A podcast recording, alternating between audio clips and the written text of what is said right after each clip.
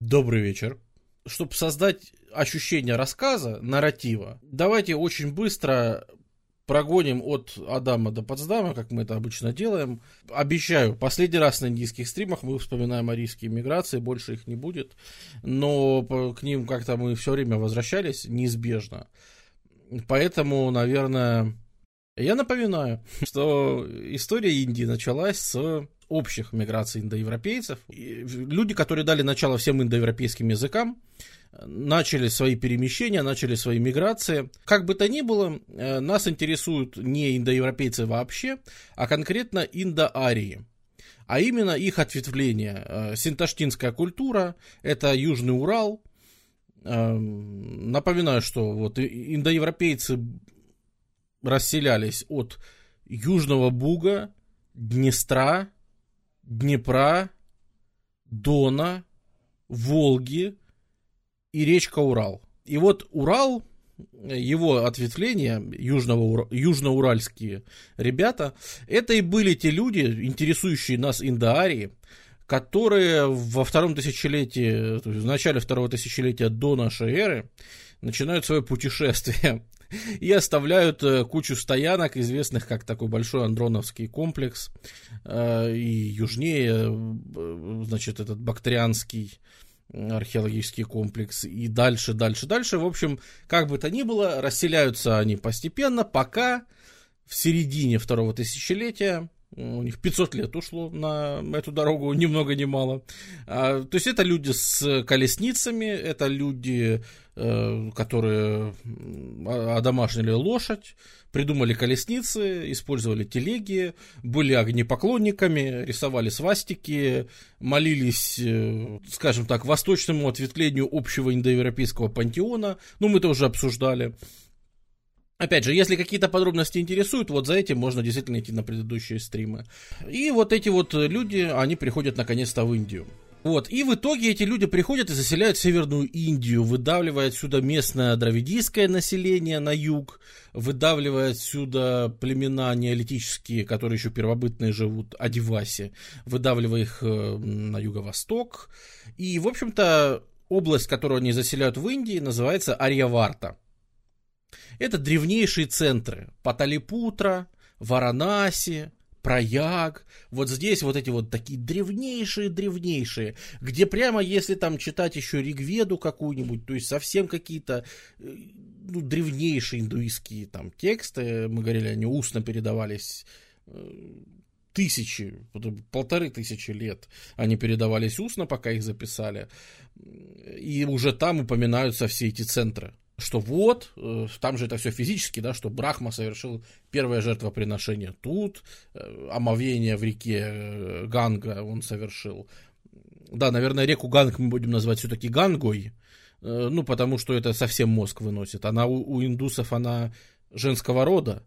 Область, которая здесь выделена светлым, Арьяварта, это область расселения именно арийского населения, и вы увидите, как удивительным образом вот раз за разом сегодня будут попадаться различные государства, сегодня будут приходить завоеватели, будут основывать свои э, империи, султанаты, эмираты, чего только не будет. С удивительным постоянством, обратите внимание, что Северная Индия всегда будет, те государства, которые здесь будут сильные, они всегда будут примерно повторять форму Ариаварты. То есть они всегда будут примерно вот такой вот формы государства. Это на юг э, до, э, ну, до Виндхи примерно, хотя там немножко вот по рекам может чуть-чуть в плюс-минус, конечно, сдвигаться граница, вот, и это, это очень характерная черта, и поэтому я тоже считаю, что ее даже сегодня стоит повторить, потому что, конечно, со временем это все пройдет, но останется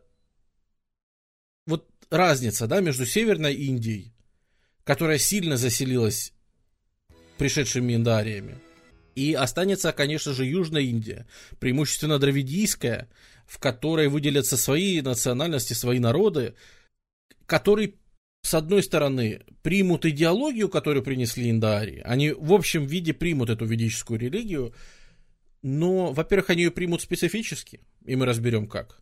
Во-вторых, они все-таки не перемешаются физически с этими людьми. То есть это, это разное население. И у них останутся свои, безусловно, особенности. И это все имеет прямое отношение к сегодняшнему стриму. Обязательно разберем, какое. Э, дальнейшие события такого прямого отношения не имеют, поэтому, мне кажется, можно очень быстро проскакать здесь по событиям. Первое серьезное государство Маурьев, которое было здесь, э, оно было уже буддийским, то есть э, пока был индуизм, у них не получалось создать какого-то, может, они не пробовали, создать какого-то единого государства. Вот та старая ведическая религия, так и не произвела какой-то большой империи, которая бы всех объединила. Были попытки, там Магадха была, там еще что-то, но в, в целом не, не срослось. А вот буддизм, который вырос, конечно, из переосмысления ведической религии, из того представления о том, что там нирвану, чтобы достичь, не обязательно там выполнять все предписания, которые есть. Э, в общем, может быть, кровищи можно поменьше, может быть, с жертвами чуть-чуть поскромнее быть, или жертвы делать только какие-нибудь символические, там, воскурить. И, как ни странно, первая все-таки империя, которая действительно многих смогла объединить, была, были Маурии. Тогда же они познакомились с Александром Македонским, э, ну, а точнее, с Селевком, наверное, Никатором больше, с с последствиями империи Александра Македонского, познакомились с греческими идеями, познакомились с греческой философией, и, по сути, никогда греки не были какими-то сильно чуждыми. Более того, впоследствии в Индии возникла, ну, на границах Индии возникло греко-бактрийское государство и даже индогреческое государство. То есть были целые правители, э, ядваны их называли, это так называли просто греков. То есть э, это были индийские государства, населенные индусами, которыми правили греки. Они чекали, ну, там, Минандр какой-нибудь, да, известный правитель, а, у которых были там греческие монеты, которые чеканили, в общем-то, свои вещи. Ну, то есть, опять же, это последствия завоевания Александра Македонского. Вот то, что он пришел в долину Инда, и вот там вот Гиндукуш и Инд, примерно вот как раз пограничье индийская. Вот там зарождалась очень интересная э, культура смешения греческой мысли и индийской. И из этого тоже много интересное вырастет. Например, э, прекрасная индийская математика, которой мы пользуемся до сих пор. Ну, в частности, позиционное осчисление и э, цифры, которые мы называем арабскими, они родом из Индии, это все как раз родилось из вот взаимодействия греков и индусов. Вспоминая китайские стримы, это время правления китайского императора Уги и Ханьской империи. И они разбили на севере всяких сюну, всяких, в общем, множество конфедераций племен кочевых и отправили их в путешествие. Впервые, ну там, в очередной раз отправили в путешествие. И в частности, они в путешествие в миграции отправили такой народ, как Юэджи, они же Тахары по-нашему, которые там в свою очередь привели саков, шаков, то есть этих иранских вот этих вот скифов, ответвления. И, в общем, вся эта бригада пришла тоже в, дви- э, в движение, и куда ей было идти, Парфия довольно крепкое, сильное государство, они решили идти в Индию. Вот, и приходят, то есть э, считаем наслоения культурные, это все скажется.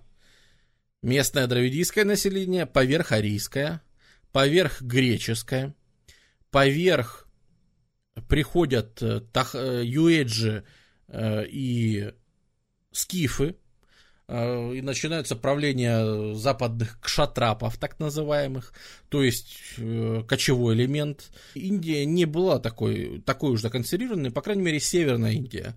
Южная Индия, она действительно такая более спокойная, более такая сама в себе.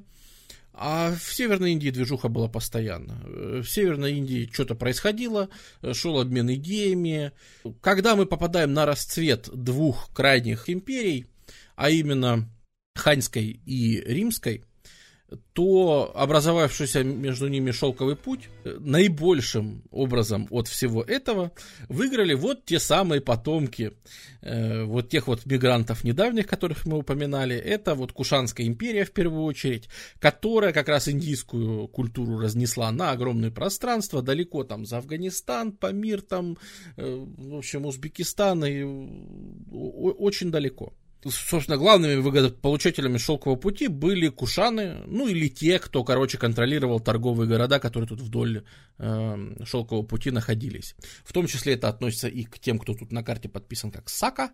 Это как раз те самые западные кшатрапы, те самые скифы, которые э, их ветвь, которая села э, в Индии. И в том числе, конечно, эти богатства касались Индии. И начинаются в Индии расцвет городов, и мы потихоньку переходим к, ну, так называемому золотому веку Индии, когда, в общем-то, складываются многие, многие известные нам э, вещи. Когда мы видим там вот этот царь Канишка, э, у которого монеты, когда, значит, создаются там в Афгане прекрасные в Афганистане создаются вот эти гигантские статуи Будды, э, когда создаются в самой Индии расцветают города, идет развитие, ну, чуть позже начнется индийской математики.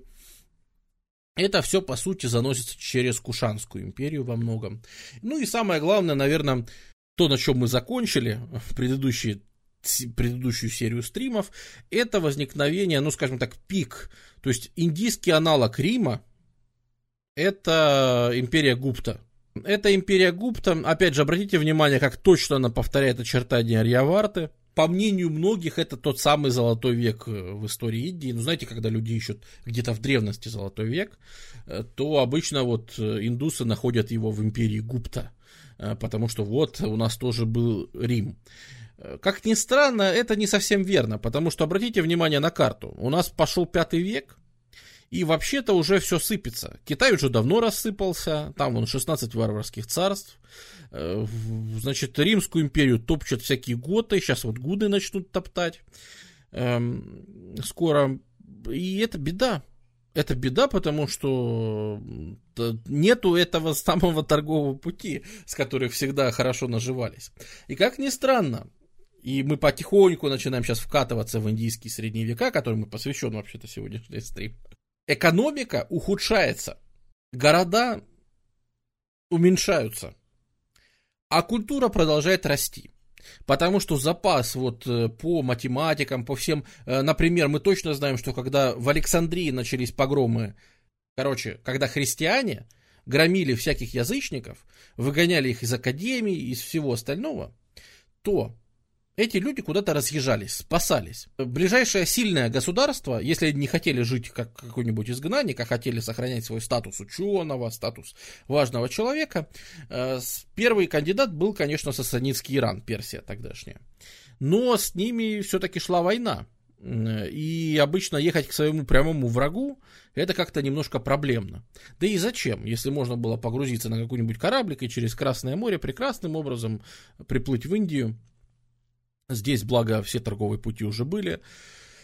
Э, на тот момент, причем, были прекрасно. Римские колонии были в самой Индии, на территории самой Индии находят римские товары, монеты, римские кварталы целые. То есть там Рим торговал вообще по полной. Вот. И, естественно, эти люди бежали отчасти, бежали в Индию. И опять в который раз слияние западной цивилизации средиземноморской и индийской – опять вот в пятом и даже в шестом веке, э, в начале, там, в середине, дают эм, прекрасный результат по э, индийским научным достижениям. В первую очередь то, что касается математики. А, ну, во-первых, да, появляется вот та, та самая, то самое, о чем мы говорили. Мы не знаем, кто изобрел, мы не знаем, когда точно появилась, но во второй половине шестого века в Индии уже пользуются десятичной системой как фактом.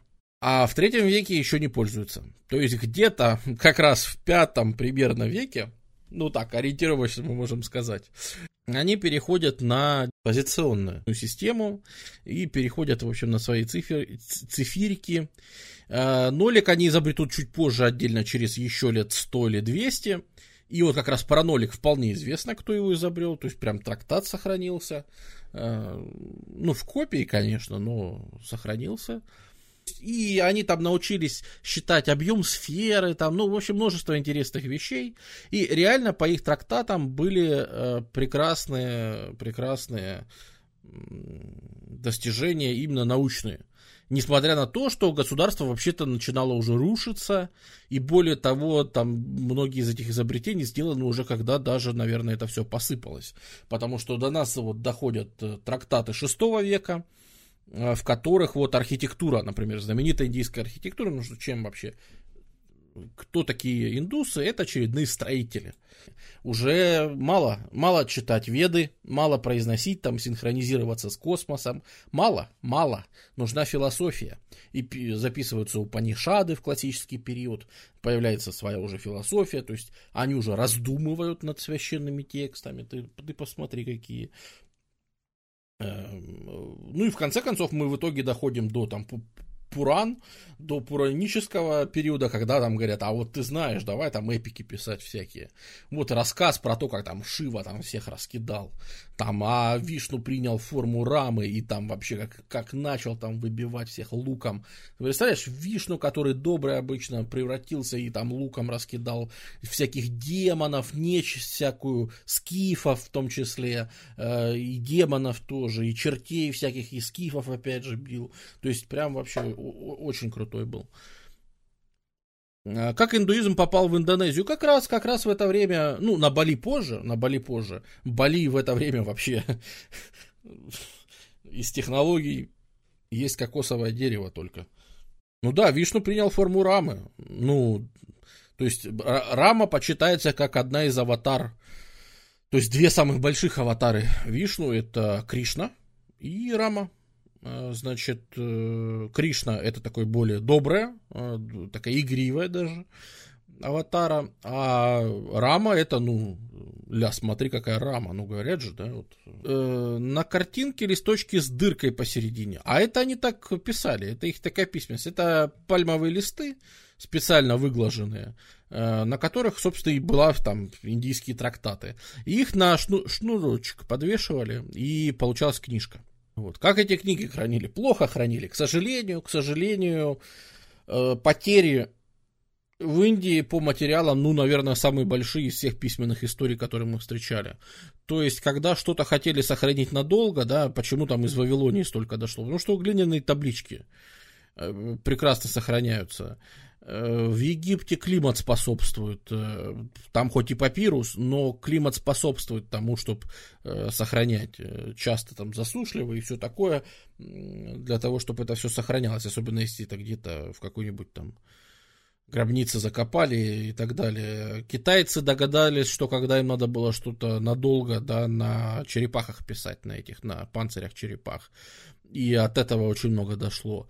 А индийцы писали на пальмовых ветках и на пальмовых этих листах, короче, и потери индийских материалов, источников по их там древней культуре письменной, они самые большие из всех развитых цивилизаций, потому что все это, конечно, сгнило давно, тем более в индийском климате. К сожалению, к сожалению, есть большие проблемы, да, то есть какой-нибудь Ашока догадался поставить там железную эту стелу, на которой выбить, прямо выгравировать тексты, вот они, да, они до сих пор стоят там, с третьего века до нашей эры. А, ну, таких вещей мало. То есть, если что-то выбивали в скале или в металле, а металл в Индии был очень крутой, прямо очень-очень крутой. Если брать в железном веке лучшую металлургию, если вот есть какой-то претендент, так это Индия. То есть знаменитая индийская архитектура, она появляется в это же время, и это повлияет, потому что сюда будут уходить многие умственные усилия, и мы будем видеть всяческие, ну, ну, это же просто красота, это же просто приятно даже смотреть эстетически. И это вот последний подарок классики индийской, последний подарок гуптов, наверное, это их эм, архитектура, которая будет, конечно, развиваться, но, наверное, которая все-таки примерно в это время э, появилась и все ее развитие будет, то есть это, это успела произвести все-таки классическая эпоха. Э, вот, э, действительно, нога цыгана спрашивает, э, откуда плавали, откуда плавали и, и куда плавали. Это тоже поздняя классика, это тоже там четвертый век нашей эры. Это связано с чем? Это связано с простыми вещами. Давайте, давайте, поехали. Поехали. Гуны. В Европу приходят, вы помните, вот эти вот ребята, э, в Европу, Европу начинают топтать, то есть Западную Римскую империю. Э, гунны, которые давят Западную Римскую империю, вот они вполне себе приходят. И по сути есть так называемые белые гуны.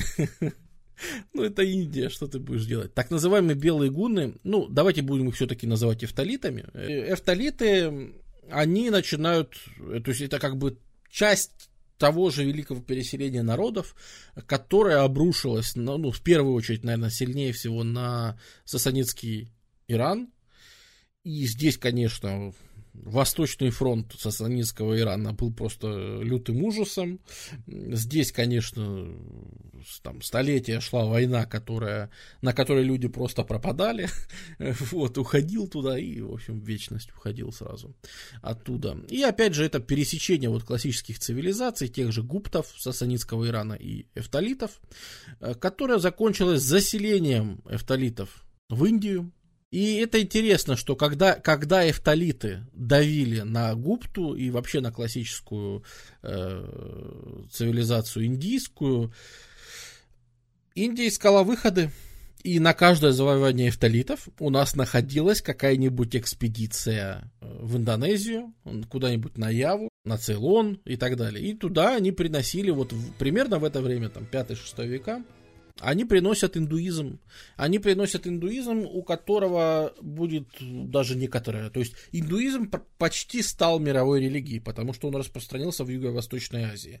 Впоследствии его оттуда вытеснит все-таки буддизм еще лет через 100-200, вообще на процесс становления серьезных, не просто каких-то вождеств, а вот, то есть вождества там были свои, они как-то сами догадались до базовой какой-то там, ну, родоплеменной строй, там, в общем, все это понятно.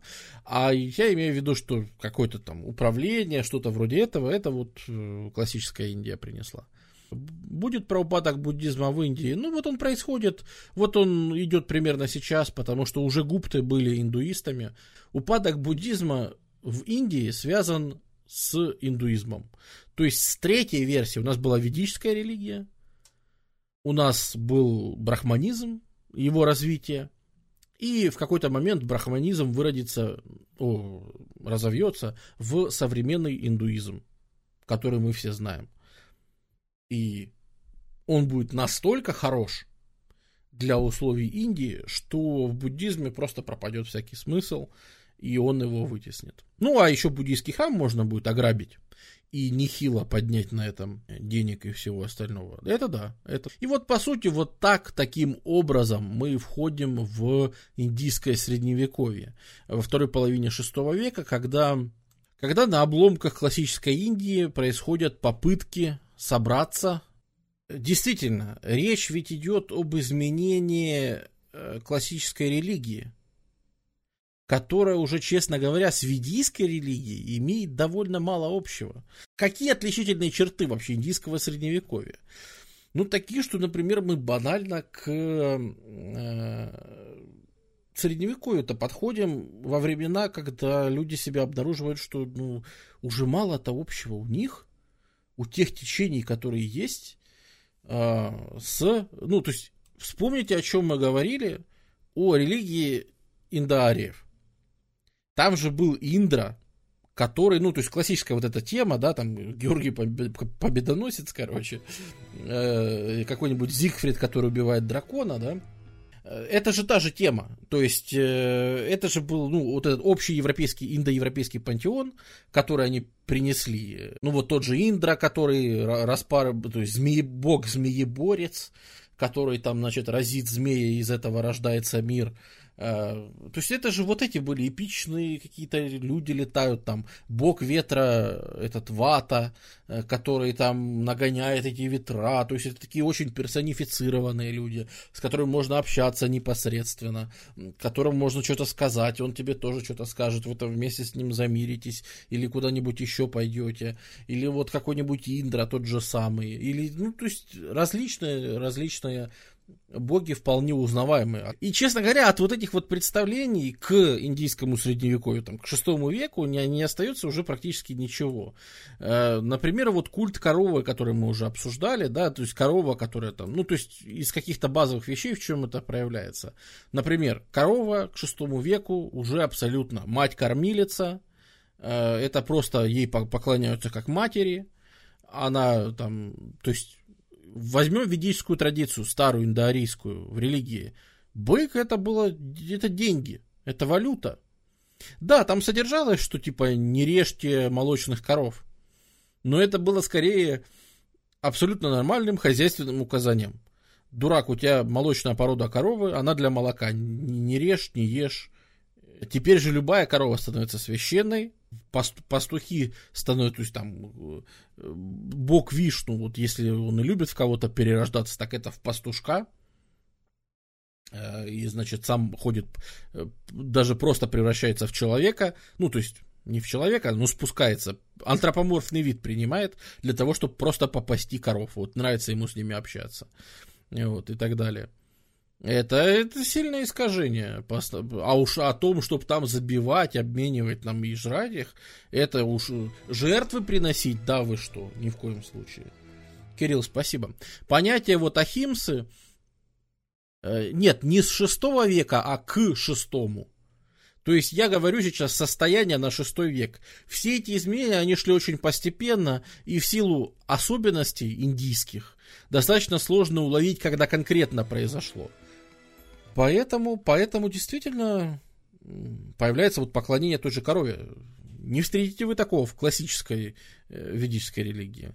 А появляется при, этот самый, то есть Откуда это взялось? Откуда взялась вообще представление о том, что мы живем в сансаре? Откуда взялась цикличность, вот эта вот цикличность, о которой я уже высказывался, но о том, что мы уже жили там миллиарды лет и, и еще будем столько же жить, и все эти кали-юги, и все эти эпохи, в общем-то, они друг друга сменяют, и как, какая вообще разница? Родился, вырос, в этой жизни ты там какой-нибудь совсем там осенизатор, будь хорошим осенизатором, честно выполняй свои, значит, предписания от хармы, вот как тебе надо жить, и в следующей жизни ты станешь главным осенизатором, а потом станешь еще кем-то. То есть у тебя прогресс, куда тебе торопиться, если перед тобой вся вечность, причем закольцованная. Тебе не надо успеть за свою жизнь, как говорят, жизнь коротка, live fast, да, что-нибудь еще такое. Не-не-не, ни в коем случае. А, у тебя не ограничен ты своей жизнью. Воспринимай свою жизнь как просто как часть, у тебя 100 жизней, тысяча жизней. Поэтому ты свои планы как бы все равно выполнишь рано или поздно.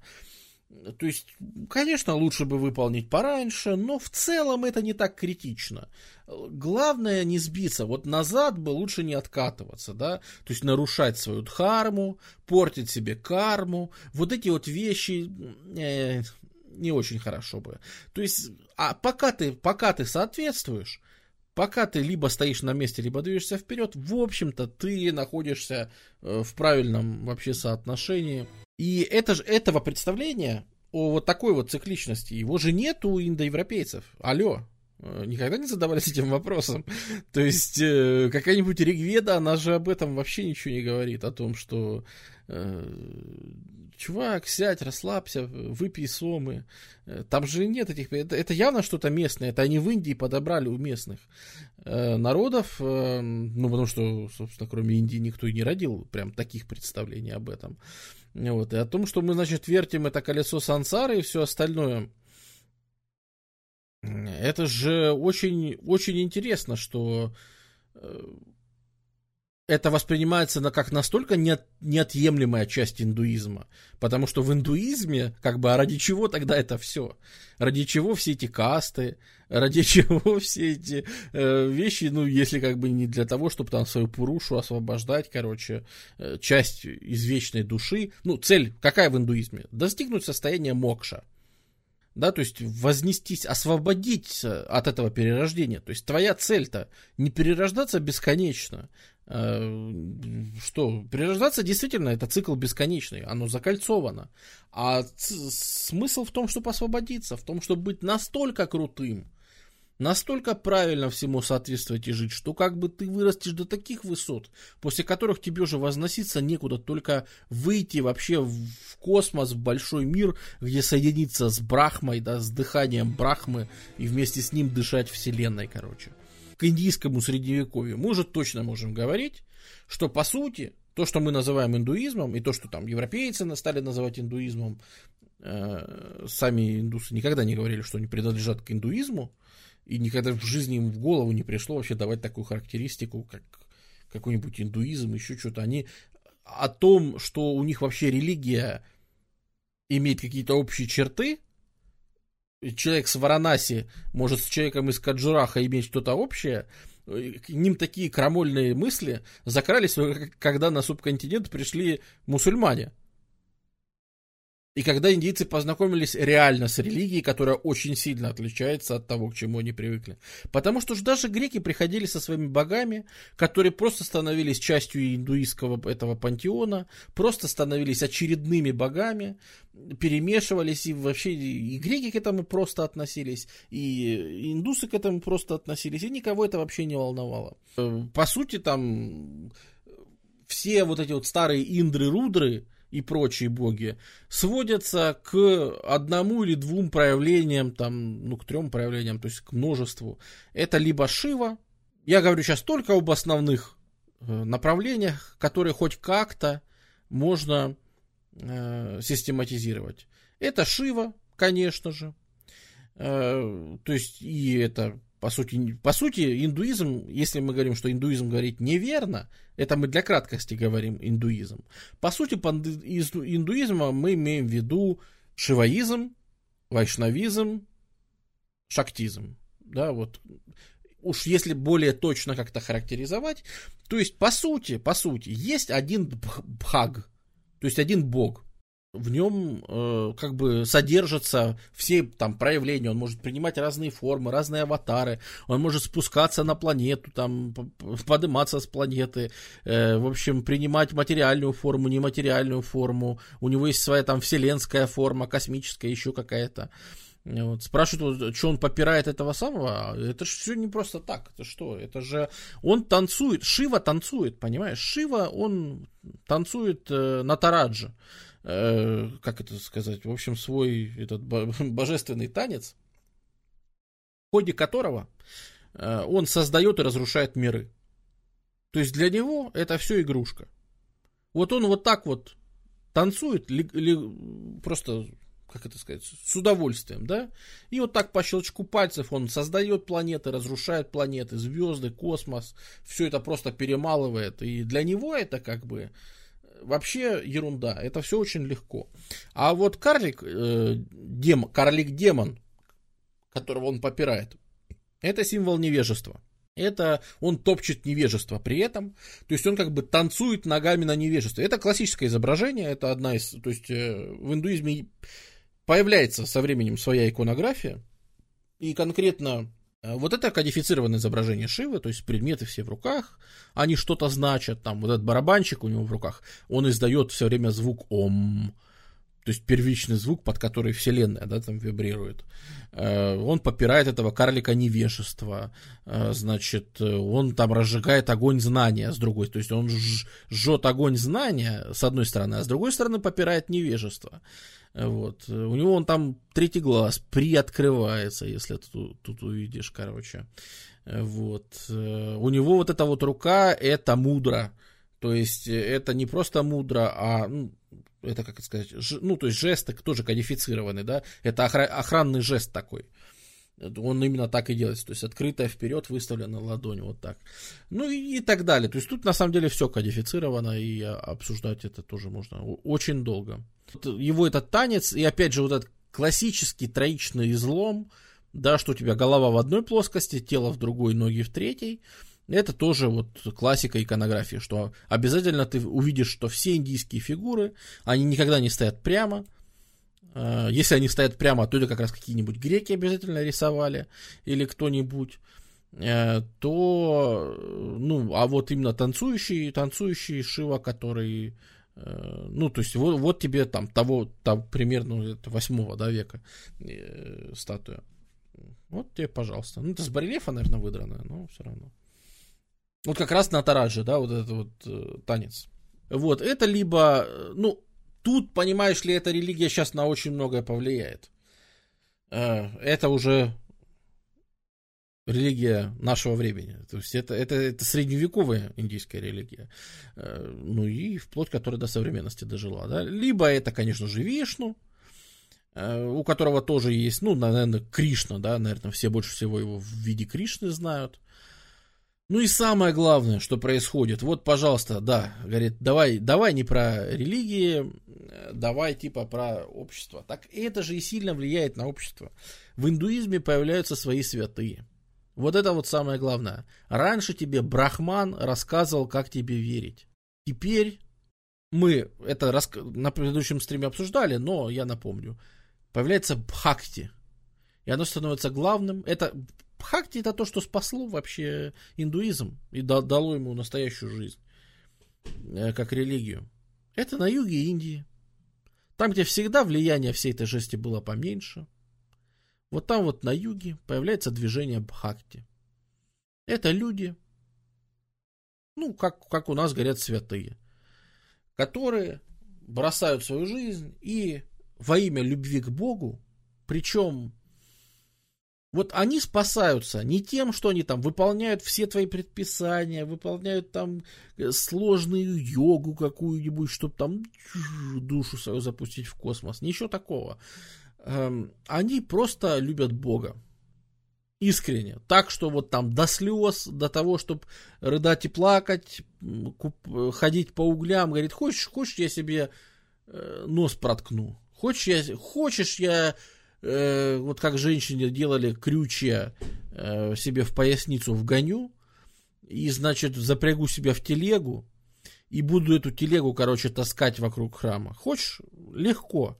Для меня это вообще ничего не стоит. Но это, это Шива, это вот для тебя. Это вот конкретно для тебя. И вот эти вот свершения, да, которые они делают во славу Бога, какому бы, ну, то есть обычно это, наверное, там Шива или Вишну, или, опять же, не обязательно, как ты себе представил, вот как ты трактуешь, вот в индуизме, чем он действительно отличается, это все-таки не религия, да, нет вот этих вот кодификаций, нет э, упорядоченной религии, нет э, какой-то вот единого там ритуала, как ты счет воспринимаешь, вот какой ритуал нужен Богу, так и служи. Только главное, чтобы ты это делал из любви, понимаешь? А Бог поймет. В конце концов, в чем идея конкретно стоять вот так, делать рукой вот так, прочесть ровно вот эти вот слова, иначе Бог тебя не поймет. Ты чего? Бог вообще все создал. Он поймет, что ты хочешь сделать. Не надо знать какой-то молитвы конкретной, еще чего-то. Зачем? Главное, что ты в него веришь, главное, что ты ему предан, главное, что ты понимаешь, что его любишь как создателя, который все это делает. А то, как ты это проявляешь, да какая вообще кому какая разница? Этот же был, как его, вот э, великие люди, которые вот двигают хакти, наверное, даже люди слышали, которые с религией-то не знакомы, как Шанкара, да, Ади Шанкара, э, э, то есть Шанкарачарья, который вот, да, они этому учат, что главное, что ты ходишь и людям рассказываешь, и возлюбите Бога, и это вот чистая любовь. А то, как ты это проявляешь, это вообще бесполезно. Вон, например, эм, популярнейший этот самый э, Джая Дева, северный пророк, очень популярный, который вообще, извините, ходил и говорил, я пастушка э, бога Кришны. Вот. Я, говорит, ко мне спустился Кришна, и я его любил, и он меня любил. И он сказал, что ты теперь моя пастушка. И я теперь его пастушка, я хожу по миру, рассказываю, и как бы нормально, это нормально теперь воспринимается, потому что, ну, блин, зато, зато, ты с Богом вступал в сексуальную связь? Нет. А Джаядева вступал. Кто из вас любит Бога больше? Он доказал, что он любит Бога так, как тебе никогда в жизни не снилось, и навряд ли вообще будет даже возможность так полюбить Бога, как любил его э, Джаядева. И, конечно же, конечно же, там появляются все эти вещи. Да-да-да, вот, собственно, ну, я так, я быстро, потому что я знаю, люди не все любят э, всякую жесть на стримах, но это вот, вот в частности, да, что за, запрягаем людей крючьями и, значит, катаемся на них. Была такая, это самая, э, матушка-демоница из э, Карайкала была такая, так ее звали. Это женщина, которая прожила всю жизнь и особо никому не молилась и ничего, но в какой-то день к ней пришел Шива, Шива занялся с ней любовью, после чего она сказала, извини, муж, я тебя больше любить не могу, как своего мужа, потому что после Шивы ты вообще никто. Шива принял вид какого-то человека, просто зашел к ней в дом, просто ее взял, и просто ушел. Ну, пропал, опять ушел на небо. Она говорит, извини, после этого, как бы по ощущениям, ничего вообще никогда в жизни ни с чем не сравнится. И она разделась до нога и стала ходить, и стала говорить, что Шива, стала молиться ему, говорит, преврати меня, пожалуйста, в демоницу, потому что я, типа, не могу быть человеком, люди на меня засматриваются, люди там это еще, и он выполнил, он ее превратил э, в демонессу, и за это она, чтобы доказать ему свою любовь, она, как пишут, вниз головой ходила в, кра- в храм молиться. То есть она вот так вот, как в фильме «Экзорцист», если вы видели, э, ходила в храм молиться. Выходишь ты на улицу, а там матушка-демоница из Карайкала. Прогулочки, на прогулочке. А куда это она идет? А это она в храм, не обращая внимания. Ну и она тык-тык-тык в храм пошла. Там вообще молится. И за ней это целая последовательность. И за ней, конечно, все последовали. А за ней, естественно, там люди, ну, потому что это вера и так далее. Хотя у женщин больше была другая. Э, шахтизм, который вот опять же про женщину мы говорили, да, тот же Вишну, он редко куда-то э, отправляется без Лакшми, без своей жены. Э, и женская сила, вот, вот это все-таки двойственность индийская. Если женщина, вот даже в брахманизме считалось, что вот, вот в перерождении лучше бы в женщину не попасть, да, ну то есть какие-то уничижительные штуки, то вот здесь, в Бхакти, из-за того, что мы все любим Бога, и эта любовь, она объединяет. Из-за этого что? Женщина может меньше любить? Да нет, она может даже сильнее любить. И поэтому жены богов воспринимаются как их шакти, как их сила – на секундочку. То есть жены с ними присутствуют не просто так, не какая-то помеха, опять же, как в старых мифах, где там Вишну лишь бы сбежать от этой Лакшми и переспать с какой-нибудь земной женщиной. Она его там ревнует, и оказалось, что она тоже от него сбежала, приняла земной вид, и Вишну от нее сбежал, принял земной вид. И в итоге они вместе друг с другом переспали, якобы друг другу изменили, но так получилось, что друг с другом. И типа вот какая веселая история. Давайте все станцуем теперь по этому поводу. Ну, короче, типичная индийская история, кто бы сомневался. Э, значит, эм, и нет, вот теперь такого нет. Теперь как бы она нужна для того, чтобы она ему дает его силу, по сути. Она его поддерживает, вот как жена должна. Вот интересно, да, что мы говорили, что есть разные там касты, есть разные варные, разные джати. Э, дхарма женщин вообще очень мало отличается от вида профессии, от ее джати, от ее варны. Дхарма женщины слабо отличается.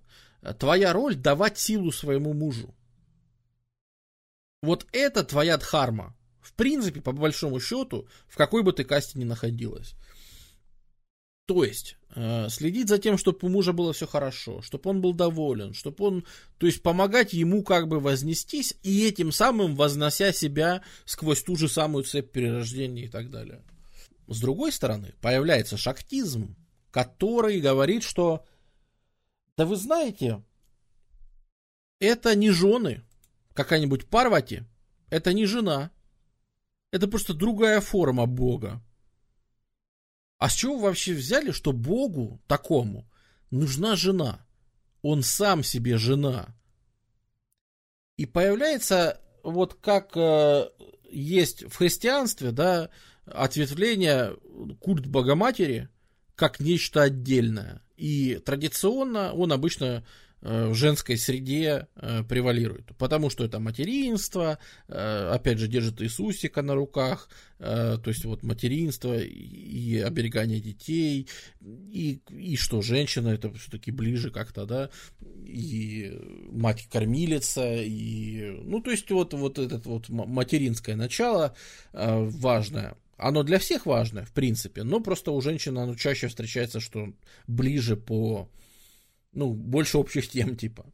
Вот. Э, и шактизм, э, в котором женщины, э, в, котором можно сказать, что там та же Лакшми, это просто форма Вишну, это не его жена. Вот. И опять же, вот таких вот вещей вот в индуизме нет понятия ереси, понимаешь? Не, вот, ну, не существует в индуизме ереси. Нельзя так истолковать индуизм, пока ты остаешься вот в, в индуизме. Ты никак не можешь таким образом истолковать Бога, или поклонение ему, чтобы считаться еретиком. Э, то есть даже буддизм, при том, что буддисты, конечно, сами себя не считают-то индуистами, да, но при этом даже буддизм, в общем-то, в индуизме считается, что Будда это просто тоже одно из проявлений Бога Вишну, который пришел, чтобы дать людям ахимсу, то есть непричинение зла животным. То есть Будда это просто одна из форм, а Вишну очень любит коровок всяких и всех остальных, а буддисты же там веганы поголовно все. Э, ну и вот, вот, значит, смотри, э, это. Вот он был для того, чтобы мы не причиняли зло животным.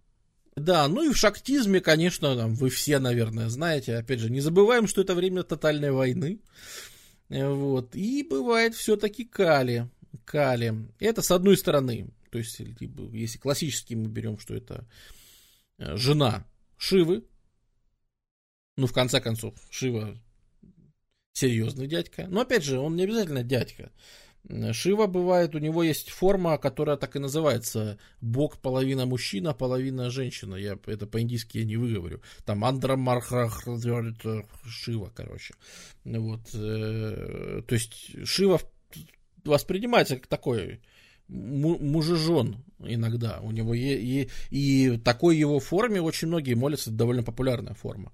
И поэтому либо Кали это агрессивная версия его женского проявления, а, либо это просто вот его жена, которая, ну, да, есть у нее, то есть когда там Парвати злится, она может превратиться вот, э, вот в кали. То есть обычно это парвати, она нормальная, но иногда она превращается в кали, и ее нужно всячески утихомиривать. Вот тут, наверное, вот может быть про это вот э, эм, э, Лейла Сон и читала, что говорит, что надо было утихомиривать жену, потому что надо было утихомиривать кали. Потому что если она, короче, разойдется, если женщину разозлить, так сказать, она это капец. То есть она до поры до времени тихая, смирная, совсем мирится, но если у нее крышу снесет, то, короче, все. Ну, это все. Это уничтожение миров и все остальное. То есть, собственно, такая же, ну, вот, опять же, это классическое тоже изображение, когда она попирает ногой. В принципе, у нее есть махакали проявление, да, э, в котором она, вот, вот, собственно, это вот если она, это если ее не, долго не утихомиривать, то, собственно, она становится махакали, Великая Кали, э, которая... Э, да-да-да-да, вот кто-то вспомнил, Индиана Джонс, это какая третья была часть, или... Короче, там дети Калима, Калима молились. Это вот они ей молились как раз.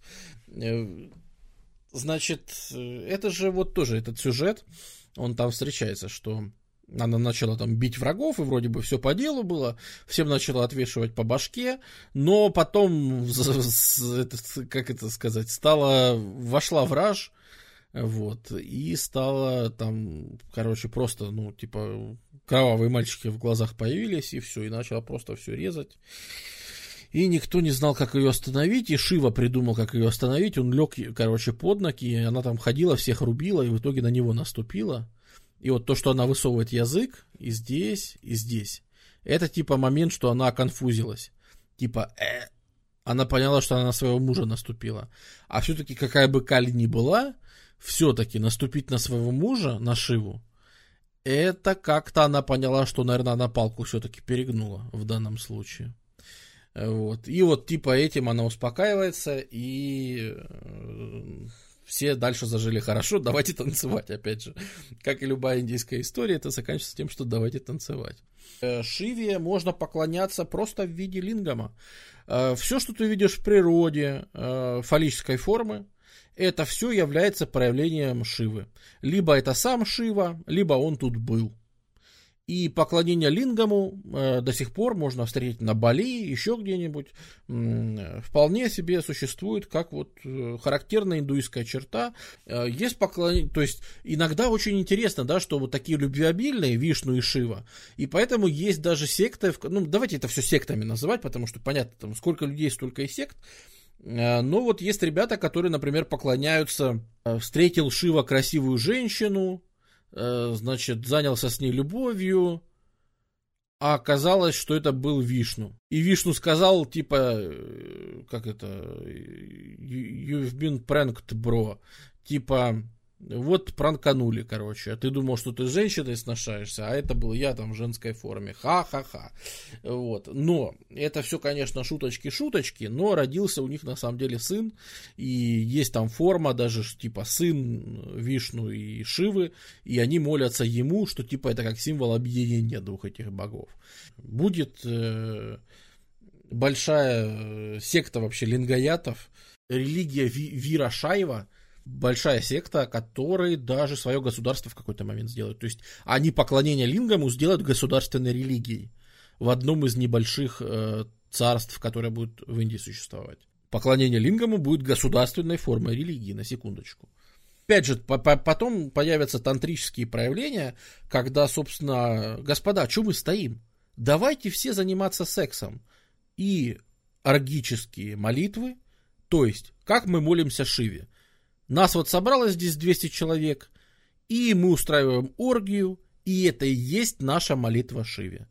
Наверное, пиком этого всего будут храмы в Каджураха, э, когда, э, то есть, что, чтобы вы не думали, что это какие-то там сектанты, маргиналы, еще кто-то. Нет, нет, нет, это будет выражено круто э, в храмах с серьезным как бы эстетическим вложением, с архитектурными формами. В связи с этим, в связи с этим, да, ну какие тут могут быть брахманы, как высшее жречество, духовенство, которое там рассказывает, как правильно жертвы приносить.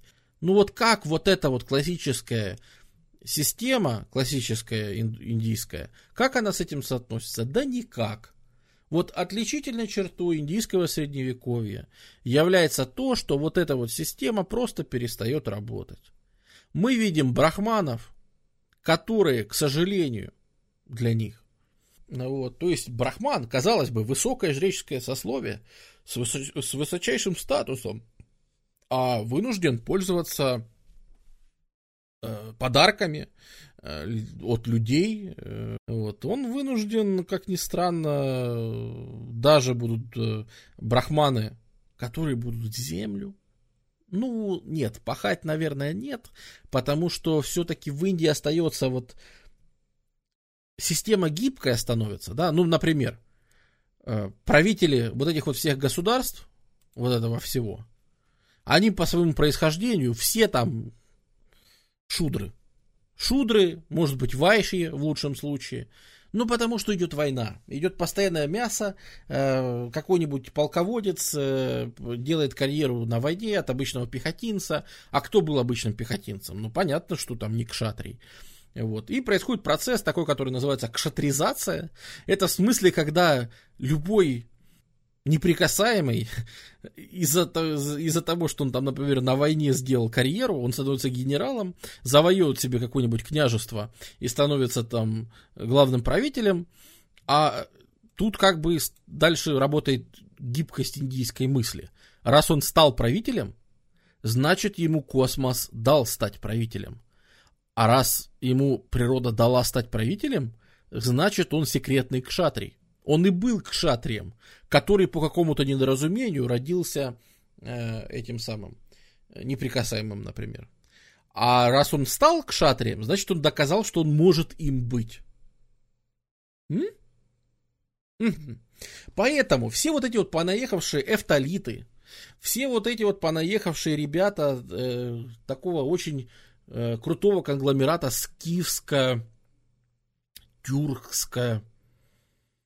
тюркско индийско греко персидско афганского многие из них запросто входят в эту систему, и просто они, а теперь я к шатре, как бы. Что ты, а что ты, что ты теперь ему э, как бы докажешь? Вот эта система, она, она не работает. То есть она, она есть, и если вы начнете спрашивать у человека, есть ли она, то расскажут, что конечно, конечно. Но по факту мы видим, что все, все эти люди по происхождению никто, которые являются правителями и носят даже к шатрии, и даже будет э, такая появляется каста, как раджпуты, которые называют, ну, то есть раджпуты, сыны царей. Не цари, вообще-то они правят. Вот, ну, то есть, если люди кричат о том, что они сыны царей, значит, точно в амбаре родились где-нибудь это, на конюшне. Потому что, что бы они еще порали э, о том, что они сыны э, царей. Вот э, в какой-то момент в классическую эпоху мы обсуждали, вайши практически исключительно стали торговцами. Практически исключительно. Ну, потому что пересечение шелкового пути, э, все на торговле построено, почему бы и нет. Сейчас вайши раскиданы просто... Э, это как бы идеальное место, быть вайшей, да? Ты достаточно низкий для того, чтобы заниматься работами попроще, ну и достаточно высокие, чтобы, если тебе в жизни повезет, занимать какие-то высокие посты. А, а как же тогда общество взаимодействовало, раз вот эта вот система не, не работает? А появляется другая система. Опять же, она появлялась постепенно и сложно проследить за тем, как она становилась. Но в средние века она уже точно есть. Это система джати. Это система вот тех каст, когда по профессии, по роду деятельности, по этнической принадлежности вы все делитесь на джате. То есть, есть какие-нибудь плотники. Это каста. Каста плотников. И вот между кастами особо жениться, особо перемещения нету. Но это больше профессиональное. Вот говорят, почему там в классической Индии нет рабства? Есть вот слуги Даса, но рабов как таковых особо нет. Рабы как раз у них появятся в средневековье в большом количестве. А почему тогда не было рабов? А зачем? У нас есть неприкасаемые, у нас есть шудры для работы, у нас есть полно вообще людей из это. Так и сейчас. Зачем нам рабы, если у нас есть там низшие касты какие-нибудь, ну, э, каста каких-нибудь там строителей. Зачем нам рабов использовать как строителей, если у нас есть каста строителей, которая по факту играет ту же роль в обществе. Каста ткачей шелка и ткачей хлопка – это разные касты. И у них нет вот такой вот жесткой иерархии, как тут. То есть нет такого, что, э, скажем так, каста хлопка совсем не может есть за одним столом с кастой э, ткачей. Каком-то городе так может произойти, в каком-то городе у них может быть статус реально очень разный, а в каком-то у них может быть статус примерно одинаковый, им не противно друг с другом. Есть касты, которые сильно отличаются, то есть какая-нибудь каста, то есть когда между ними разница очень большая. То есть каста каких-то местных рыбаков и каста каких-нибудь местных архитекторов опять же, не которые строят. Вот те, кто строят храмы, у них довольно низкий статус. а те, кто их придумывает, у них статус высокий, то между ними э, действительно границы непроницаемые. Вот между ними действительно хрен ты пройдешь, даже тогда э, это все очень тяжко, и более того, понятия чистоты, вот классические, да, о том, что там вода загрязняет, которую вы пользовали, э, там, если еду готовят низшие касты, тебе есть нельзя, поэтому, кстати, зерно нельзя испачкать, ну, то есть, э, люб, любой, э, там, сорга, бобы, э, пшеница, рис, они не имеют отношения к чистоте. Э, их нельзя как бы... Э, ну, блин, у меня какие-то... Простите, и так все говорят, разговариваешь как гопнику, но у меня какие-то реально сплошные тюремные ассоциации. Э, как там, за, запомоить, зашкварить и так далее. Ну, потому что все эти понятия чистоты, они правда очень похожи. Ну, они просто, ну, по, по смыслу, что типа вот коснулся, и теперь я этого касаться не могу. Э, раз, раз он, ну, ну, вы понимаете, да, он использовал эту одежду, да, я теперь к ней даже прикасаться не могу, потому что все, ее использовал там неприкасаемый какой-нибудь, да, ее использовал вот э, представитель вот этой касты, э, каких-нибудь местных, которых мы тут вообще не уважаем, ну, какие-нибудь э, труповозы, да, и вот они настолько их статус низкий, настолько низкий, что э, нельзя даже на тень их наступать. Если ты его увидел, тебе нужно пойти и почистить, очиститься, омыться водой, как бы, даже если ты его просто увидел на улице. То есть вы представляете, он только выходит на улицу, у него сразу камни летят, типа залезь, не порт людям жизнь вообще. Поэтому только ночью вылазь, пожалуйста, из своей норы и что-то там делай. То есть, да, вот такой вот, как, когда большая разница между кастами, реально вся эта напряженность есть э, по статусу, связанная именно с ритуальной чистотой, очень большая. При этом, я же говорю, есть исключения. Есть исключения вот для еды в основном, что все-таки, если зерно собирали э, всякие зернособиратели, которые по представлениям брахманов там вообще, да, никто, то все равно есть можно. Ну, потому что иначе ты с голоду сдохнешь, если ты так будешь относиться. Э, нет никаких писанных правил, по которым касты между собой соотносятся. Но конкретно на месте все жители понимают, какая каста престижная, какая нет, какой у кого статус. Э, есть множество пограничных состояний, когда непонятно. А вот из нашей касты может жениться вот на той? Или не может, или они там вместе там сидеть с ними можно там, или вместе молиться с ними можно, э, то есть специальная каста, которые ходят и которая всех рассуждает. Э, это очень высокого статуса каста, которые приходят и они там зарываются в тексты и начинают там смотреть, значит, так, так, так, посмотрим, посмотрим чем вы занимаетесь. А вот во время там очистки, там жир какой-нибудь или масло на руки вам попадает, да, о, тогда это значит грязно, это там низкий статус, там все, не пойдет. Вот. Самая грязная работа это пересадка вот рассады рисовой, когда она, вот, э, ты копаешься в стоячей воде, и поросаешься, ну, то есть в самой-самой грязи вообще. И это настолько считается грязная работа, что даже среди неприкасаемых считается, что для мужчины это слишком грязно, и поэтому вот пересадкой риса занимаются только неприкасаемые женщины. И появляется такая примерная схема, которая работает очень примерно. Типа наша каста – формально где-то уравняваешь ей. То есть как проходит грань, не всегда понятно. Где-то по религии, где-то по э, этничности. Есть целые народы, э, которые составляют по сути отдельную касту. А особенно это касается вот всяких вот этих вот пришлых на северо-западе.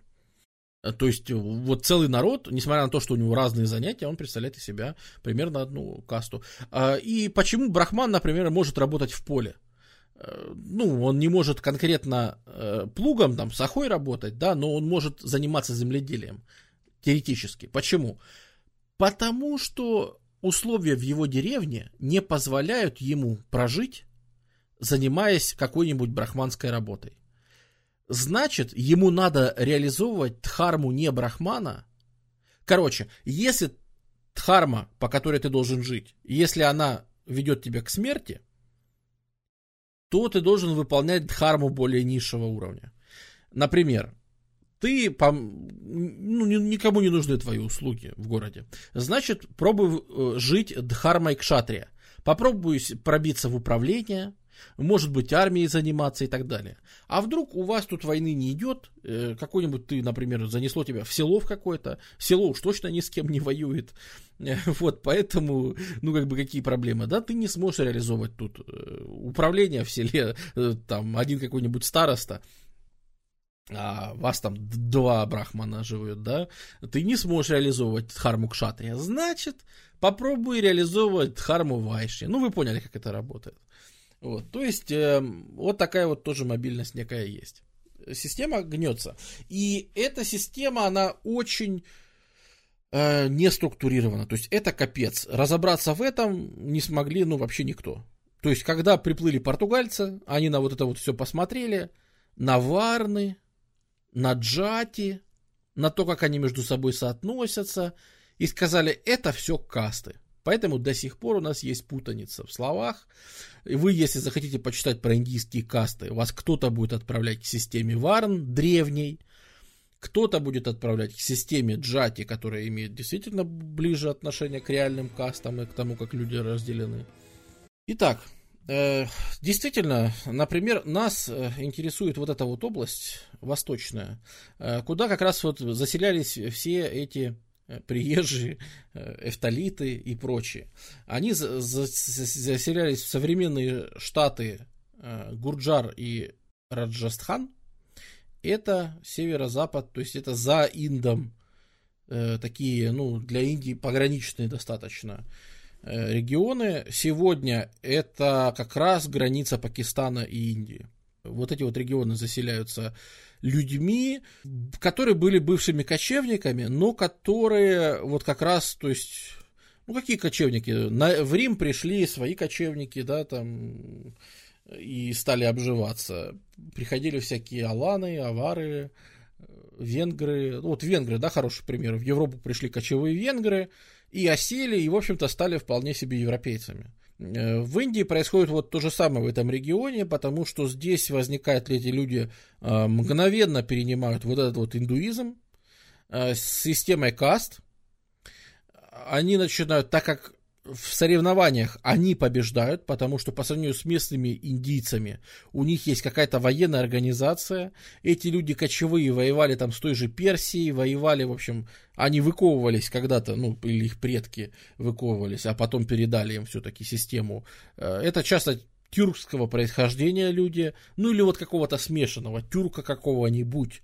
То есть это люди такие, родом из Евразии, вот, которые со временем начинают как видите, вообще на севере упадок государственности, конечно, полнейший э, в этой ситуации. Я сначала расскажу про север, а потом про юг, на юг пока можно не обращать внимания.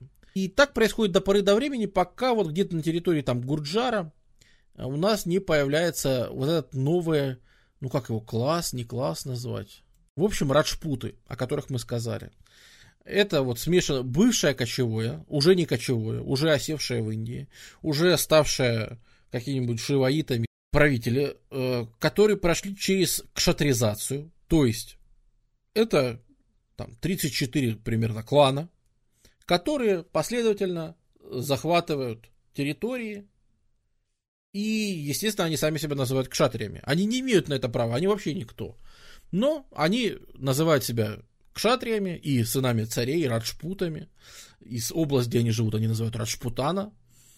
Э, и, ну и вообще, то есть всячески они на себя эту э, систему напяливают, и она для этого подходит. Э, а вот я все-таки настаиваю, что объяснение индийской религии сильно помогает в, в, в понимании, почему в Индии тут так или иначе происходили эти процессы, потому что э, мы в какой-то момент видим, что масса государств, мелких-мелких-мелких княжеств на севере – ими правят вот эти вот раджпуты. То есть представители правящего класса. И они, конечно, постепенно превращаются в касту. Вот в эту вот джати. То есть раджпут это по сути, несмотря на то, что это вообще-то это национальность. Но в принципе, если пробился один раджпут и из нашей деревни э, ребята собрали кавалерийский отряд, поехали и внизу по реке отбили какую-то территорию, то статус все, все, всей нашей семьи повысился.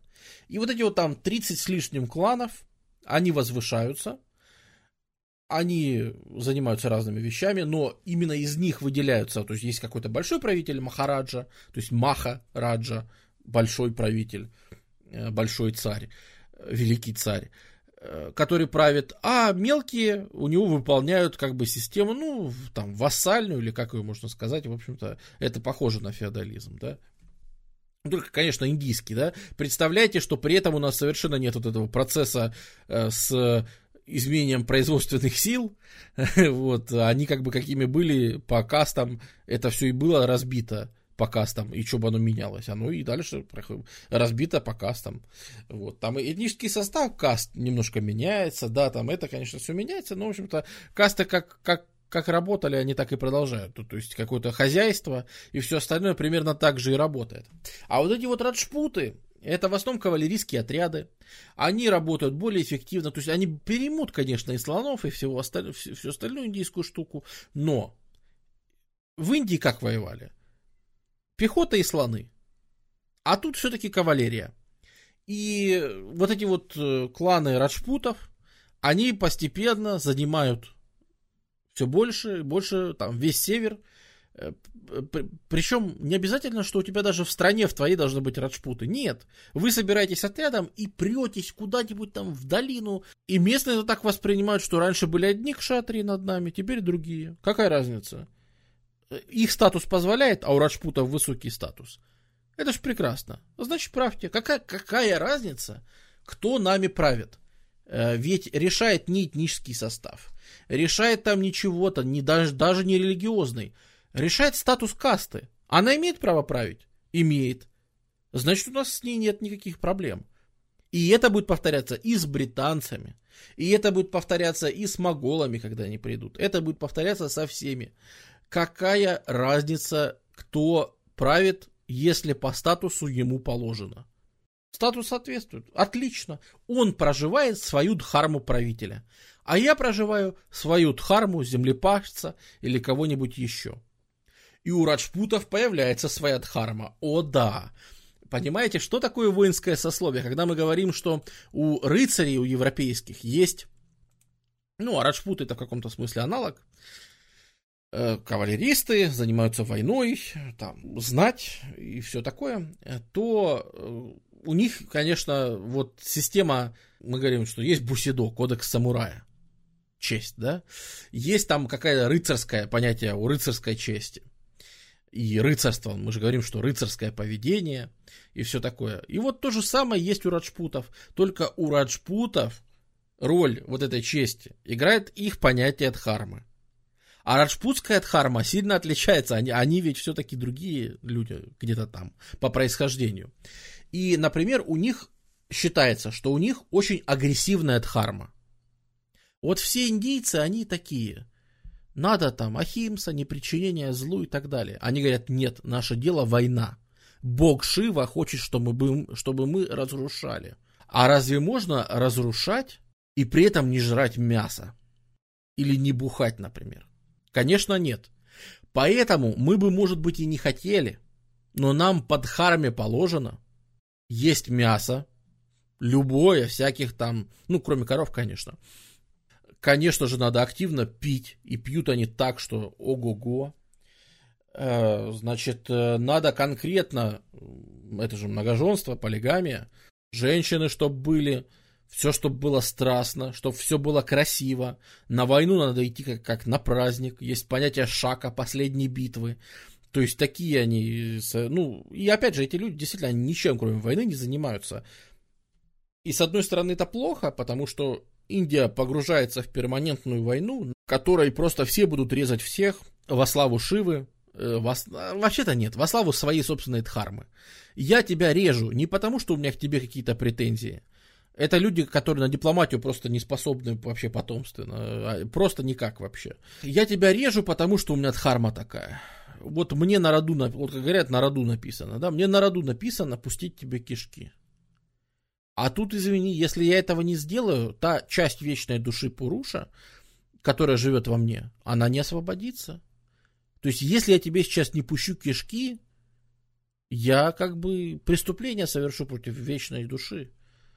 А, извини, так нельзя. Поэтому я должен воевать, должен убивать, должен там захватывать, но и радоваться жизни. Э, конечно же, нужно употреблять опиум. Эти люди, наверное, впервые в индийскую э, культуру вводят. То есть опиум-то всегда рос в Индии. Это же не новость. Но они делают опиумом как бы частью своей дхармы. Мне на роду написано э, употреблять опиум. Поэтому будьте добры. Опиумный маг в обязательном порядке. Вынь да положь. Иначе никак. Иначе что я за воин такой?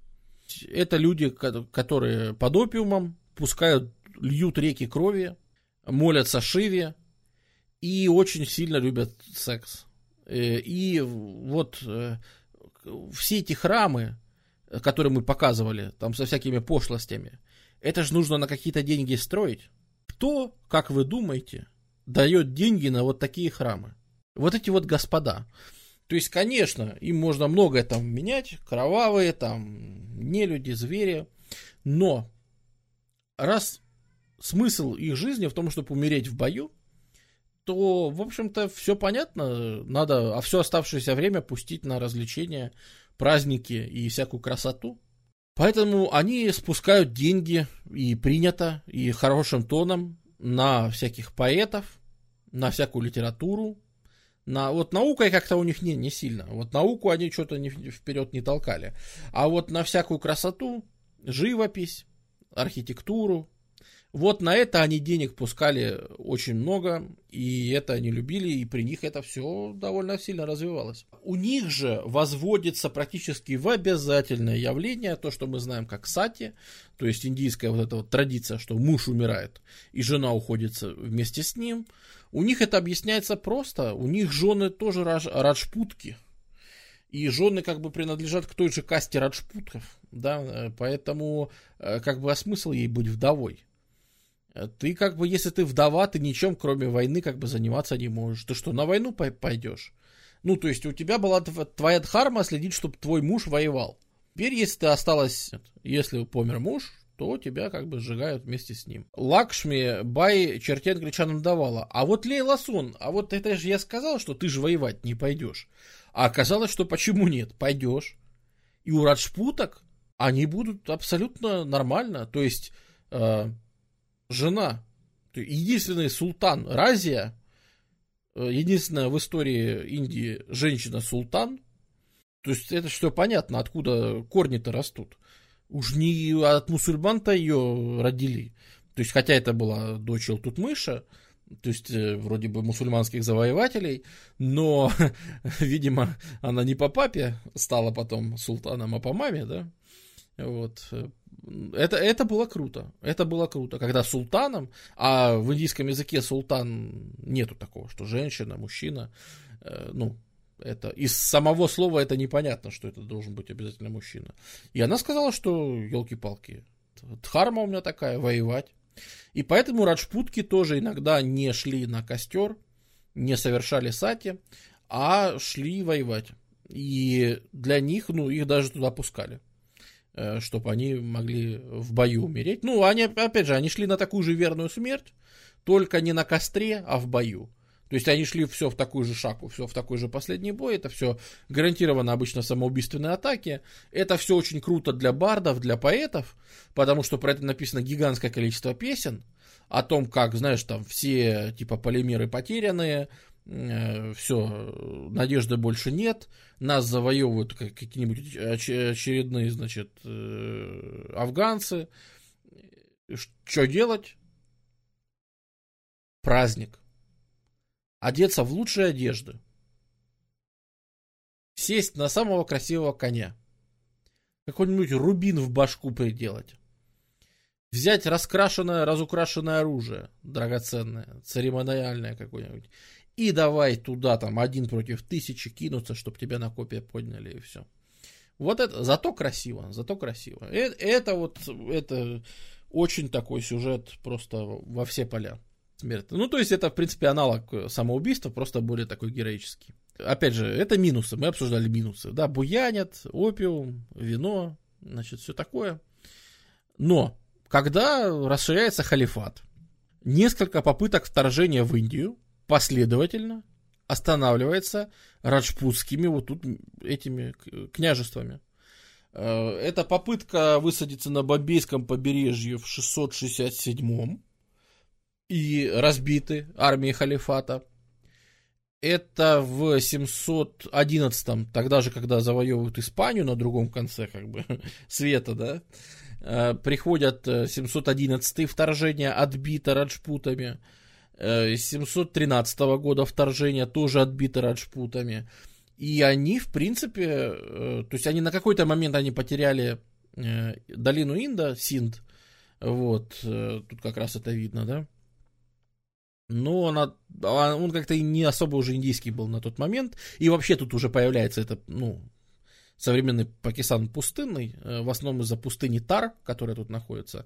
Вот в тот момент там уже Тар существует, это уже такие земли, которые можно и оставить. С другой стороны, даже в составе халифата фактически эти земли принадлежат э, Чаче, э, который такой и вашим, и нашим, то есть он вроде бы подчиняется халифату, а вроде бы там непонятно даже в ислам обратился или нет.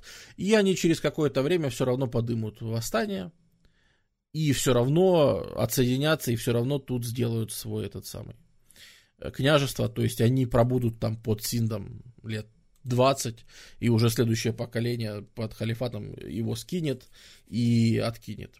Вот, поэтому э, вот это вот, как, да, этим путом палец в рот не клади, совершенно верно, Каутский, то есть э, эта культура постоянной войны, она когда оказывается полезной? Когда вы отбиваете постоянные вторжения.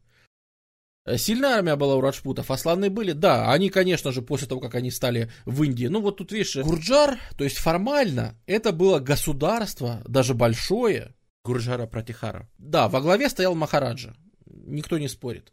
Но по факту на месте абсолютно не то что полунезависимые, а практически независимые раджпуты, со своими княжествами, в котором он отец и бог, и ему, кстати сказать, это тоже, может быть, улыбнет кого-то, ему под харме не положено налог платить. Да, и то, что мы вот таких вот их красавцами показываем, э, вы же учтите, что э, раджпуты, так как они как каста, э, ну, я джати буду называть словом каста, вы извините, я думаю, это все понятно. Но, так как эта каста дожила до британцев, то британцы успели заснять и запечатлеть вполне себе аутентичных раджпутов, тех же самых, которые точно так же все еще, даже ко временам британцев, сидели в своих княжествах, почти никому не подчинялись. Почти. Мы же говорили, что это индийская система, поэтому почти. Вообще-то нельзя платить налог. Но если к тебе приходит какой-нибудь э, Акбар, э, вот, и говорит, что дружище, то, ну, наверное, немножко можно, но вообще нельзя, конечно. Вот. Так, вот эти вот красавцы, они же их успели запечатлеть на первой фотографии там британской. И это же прекрасно. Я считаю, что эти лица и эти типажи, их же можно смело помещать вот туда вот, когда они появились, 8-9 век нашей эры, 10 век нашей эры особенно. И мне кажется, что это же вот-вот. Я верю, что вот эти вот люди, э, что их предки, вот прям очень живо представляется, как они отбивали э, нападения всяких халифата, а потом и монголов. У них никогда не было большой власти, э, то есть, ну вот кроме, кроме наверное, государства Гуджара Пратихара, когда был Махараджа родом из Раджпутов, но, в принципе, а, всю историю это оставались... Есть, им, видимо, не, на, на роду не написано быть большими правителями, потому что даже просто Северную Индию, там ту же Арьяварту объединить они не смогли. Вот, они долго сражались за это, но в итоге они так и остались региональными, очень независимыми, которые постоянно против всех бунтовали, но все-таки региональными правителями. И, конечно, жили бы себе эти раджпуты так и дальше, и, в общем-то, жили бы они себе успешно, и даже отбивали халифат. Но в среднем, даже когда халифат сначала умайядский распался, это же не умаяды разбили, а даже когда стала столица в Багдаде, э, может быть, халифат и перестал э, совершать набеги. Ну, хорошо, стали совершать набеги на Индию те, кто принял ислам из других народов. В первую очередь таджики и пуштуны. Они, конечно же, стали, ну, может быть, более мелкие. То есть в среднем, посчит, э, встречал такую статистику, в среднем э, рейд, набег, вторжение в пограничные раджпутские царства со стороны ислама было раз в 6 лет. И так на протяжении 8 века всего, 9 века всего, 10 века всего. Они и так 300 лет Э, месились на границах вот где-то в долине Инда примерно. Они месились с различными мусульманами, которые при, э, собирались, собирались силами, чтобы э, провести вторжение. К этому моменту, мы уже говорим 9 век, да, это империя Тан, это империя там в Китае, это уже в Европе такое постепенно там, ну, викинги, да, еще, конечно, еще все-таки темноватые века, но уже все-таки это какая-то Европа уже приобретает черты близкие к нам. И в этот момент в Афганистане появляется очередной человек, который все-таки может чего-то достичь. Это Махмуд Газневи с его армиями. И который создает державу Газневидов, который проводит достаточно, ну, вот, вот она темно-желтым на этой территории, и светло-желтым это куда как раз он э, забрался. Вот. И он действительно под себя наконец-то подминает по полной Синд. И при Газневи, а это вокруг тысячного года. Условно, то есть это начинается не, незадолго до тысячного года и продолжается чуть-чуть после. То есть начало 11 века, конец 10 начало 11 века. Мы, вот как у нас, видите, красиво, тут вся Индия названа Indian Kingdoms. Вот, вот так вот сокращенно. Тут какие-то индийские, короче, царства, а вы дальше разбирайтесь сами, кто там что. И я составителя этой карты судить не могу. Там действительно хрен э, ногу сломает, как бы, э, ну или черт разберется. Вот, там совершенно непонятно. Э, ну, это еще не харизм, конечно. Это все-таки держава Газневидов, она так и называется, как-то она не особо э, прописана. Но э, он вторгается, помимо Синда, наконец-то входит и, например, Панджаб. И, то есть, скажем так, Газневи завоевывает сегодняшний Пакистан.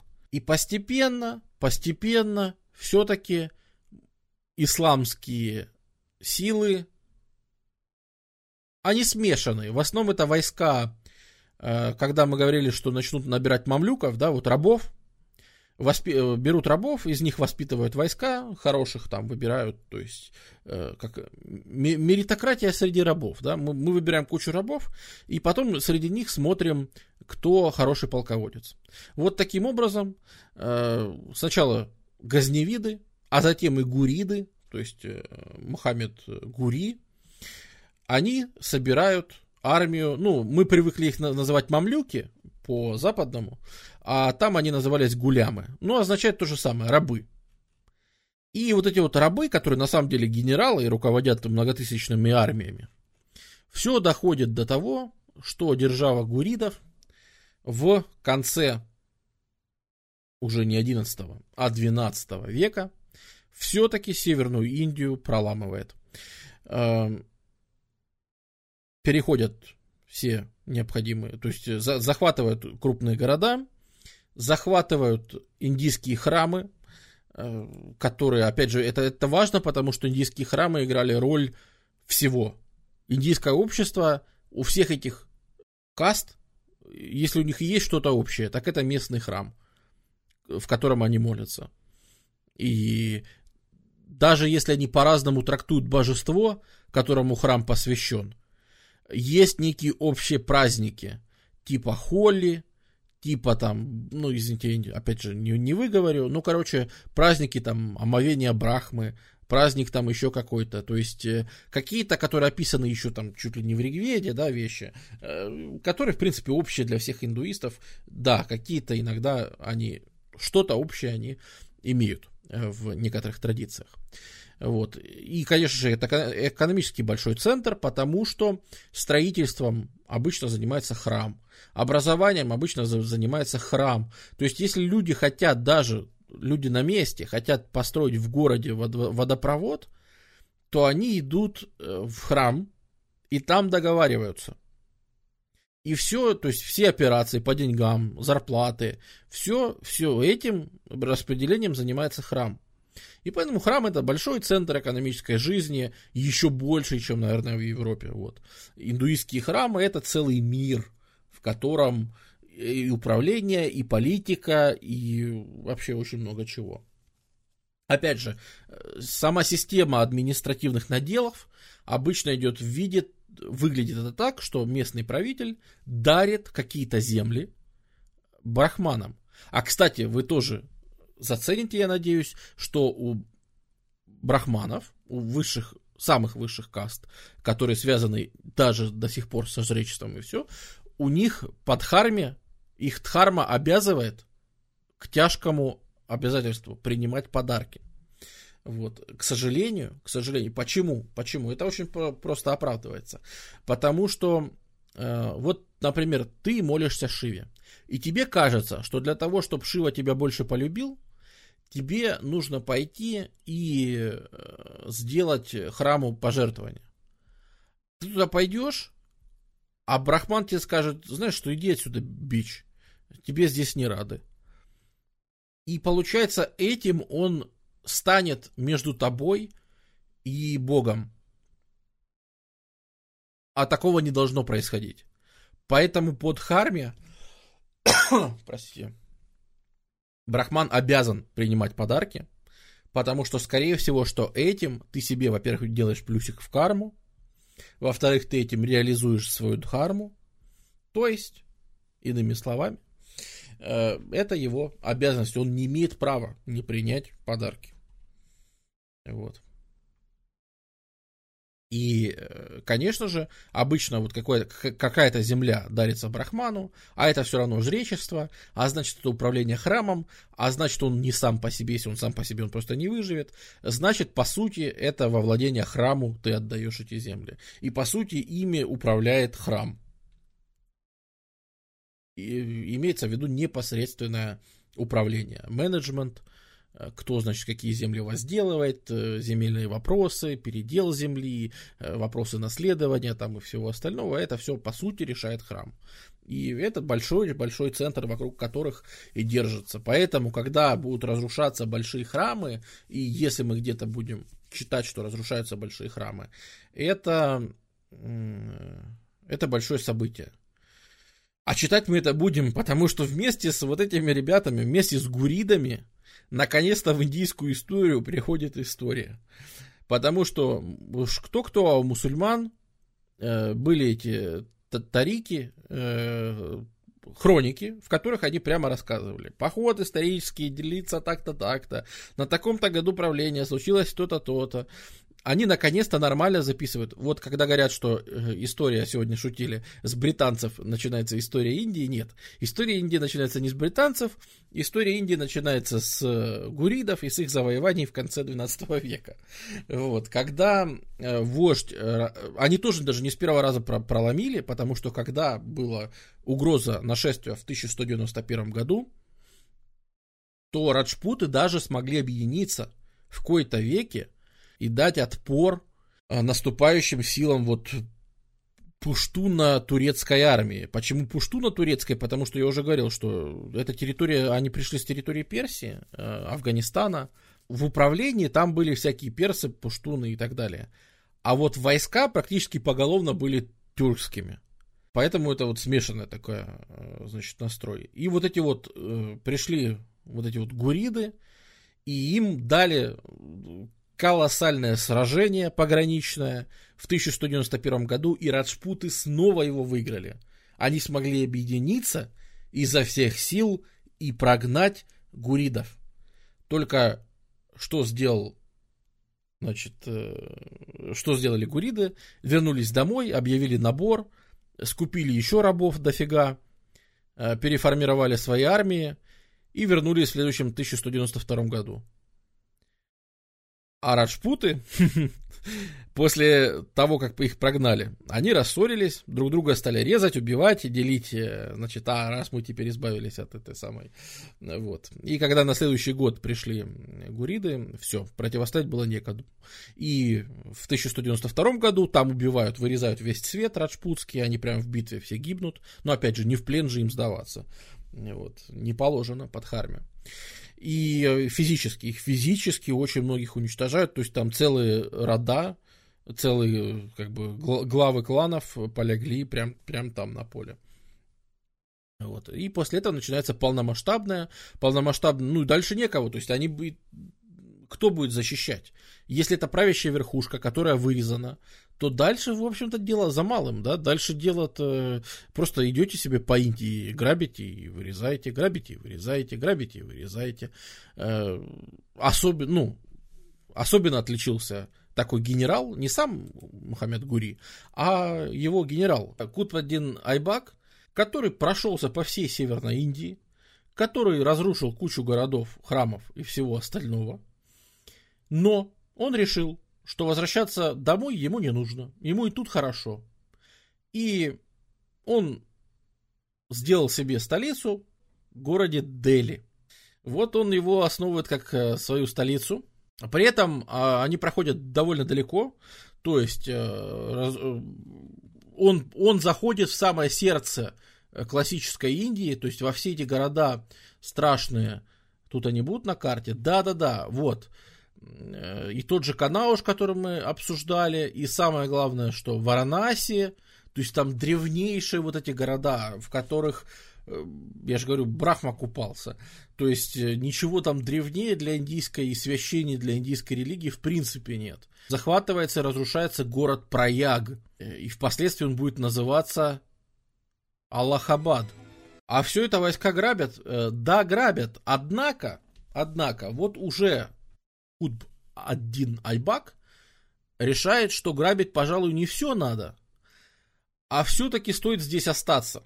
И он остается в Дели, объявляет себя султаном, посылает к халифу и говорит, что типа, халиф, мы за тебя тут молимся, ты как бы согласен, что я султан? Ну и, в общем-то, согласен. Ну, а что делать? Согласен. Вот. Поэтому, несмотря на то, что, конечно, на молитвах там в первую очередь молятся за здоровье халифа, в первую очередь это все понятное дело, то есть формально это часть даже какого-то халифата, который на самом деле давно уже по факту не существует. Э, вот. И вообще нормальные люди в Каире уже давно сидят.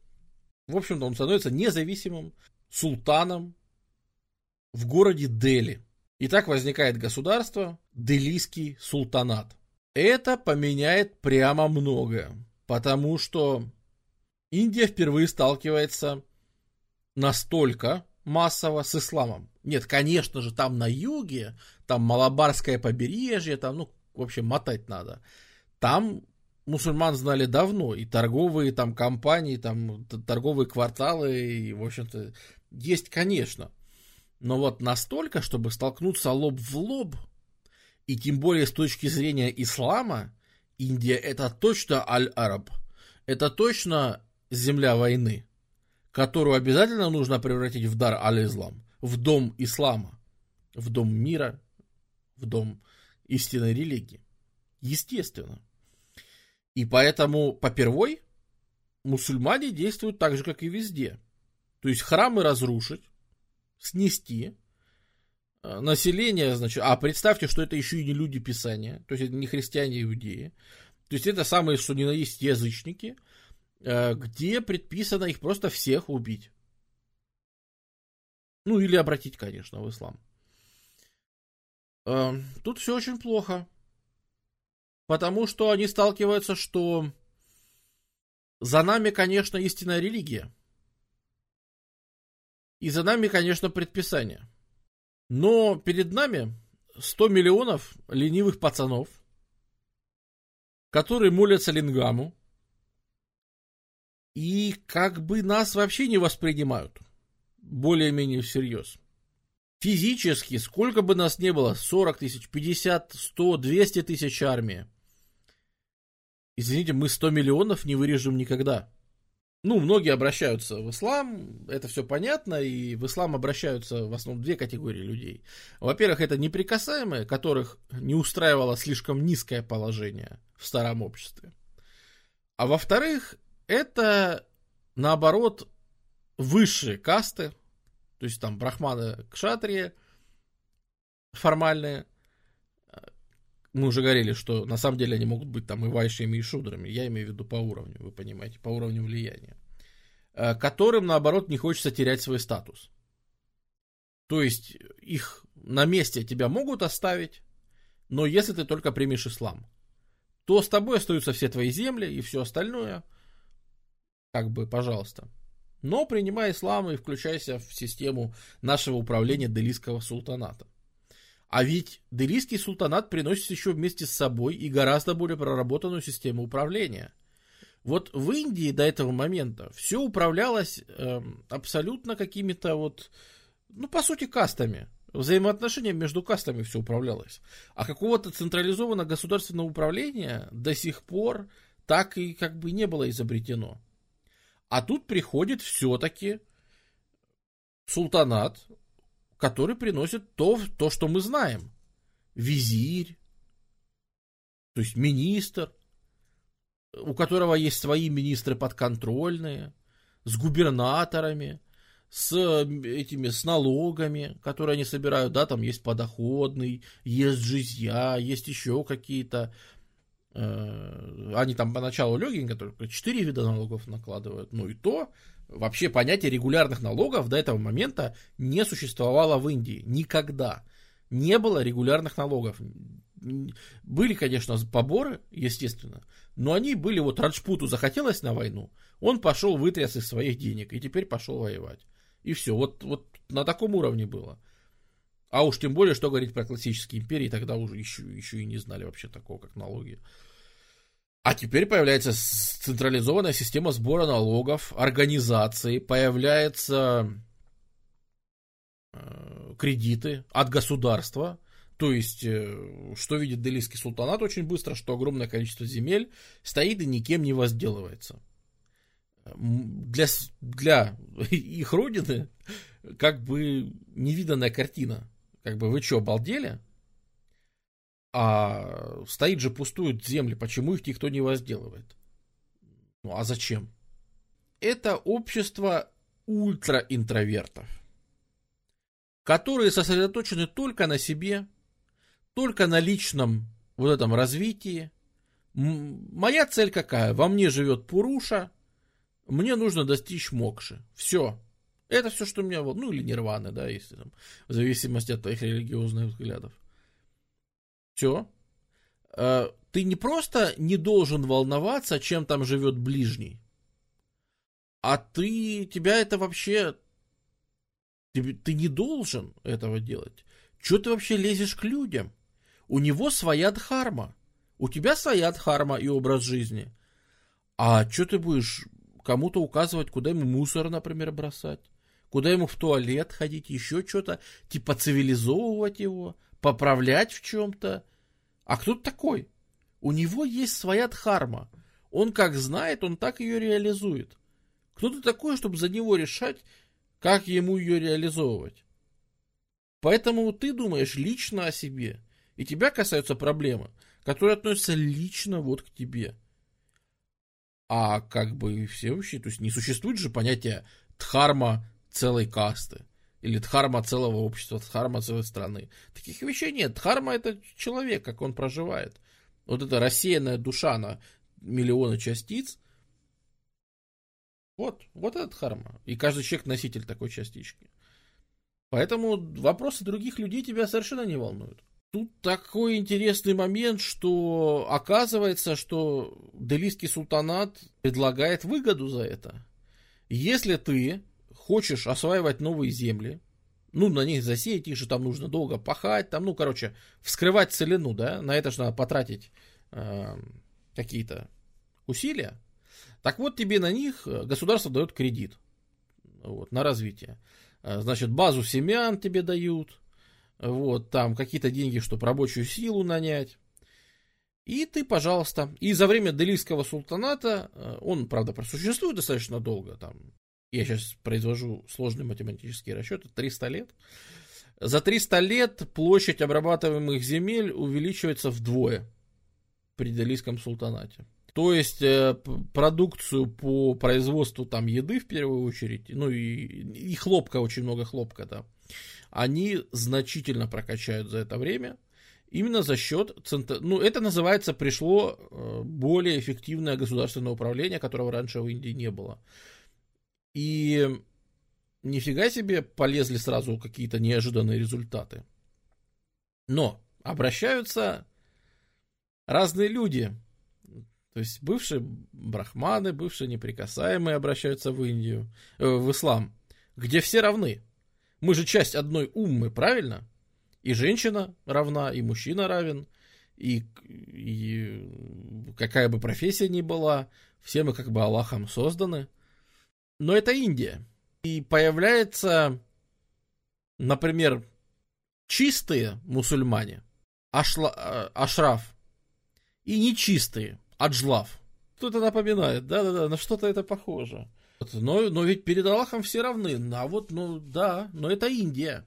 Что-нибудь ты слышал про такой прекрасный мусульманский праздник, как праздник красок Холли? А вот в Индии все мусульмане его празднуют. Очень большой праздник, очень значимый. Понимаешь, смысл в коммуне. И очень скоро для мусульман это становятся такие же праздники, а, на которые точно так же не распространяется, например, пост. Ты можешь его не соблюдать в этот день. Адхарма воина говорит, что надо бухать. Индийские мусульмане выпивают. То есть хорошо, если ты воздерживаешься. Если ты не алкашешь, это ты молодец. Но это так во всех культурах. А как бы принципиального запрета на это дело нету.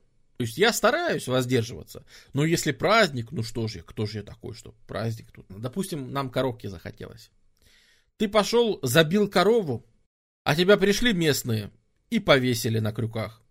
За то, что ты, гад, корову убил. Что-то говядинки не поесть, да? Так вот, у индийских мусульман говядина харам. И в обратную сторону. Индусы, по крайней мере северные, перестают есть свиней. Потому что они вот с мусульман, ну, там, если в городе, например, мусульмане, ты же им не продашь. Ты разводишь свиней, забиваешь их, а у тебя их не покупают. Происходит какая-то странная вещь, происходит санскритизация даже ислама. Ну, не самого, конечно, ислама, но местных верующих. Нет, нет, не подумайте. Поначалу действительно было очень много и разрушений, и всего, и э, периодически будут еще эксцессы, когда очередной верующий, действительно искренне верующий мусульманин э, в очередной раз послушает всякие хадисы и скажет, ребята, а вы слышали вообще, что эти самые ребята, они даже не люди Писания. То есть это вообще адские язычники, которых жечь надо и будет очередной какой-нибудь там погром, пойдут жечь, но это же все не прокатывает, потому что сколько бы ты ни старался, индийцев все равно будет больше. Индусов всегда больше. Сложно громить тех, кого больше. Поэтому идут на компромиссы. Например, индусы платят джизью. Точно такой же налог, который должны вообще-то платить только христиане и иудеи. Но его платят и индуисты. Типа как выкрутились? Говорят, ребята, тексты у вас есть какие-то тексты? Текст это есть? Они говорят, конечно, вот Ригведа есть. У Панишады есть. А, значит, фух, фух, хорошо. У Панишады, значит, вы люди писания, ну вы же пишете, правильно? Все.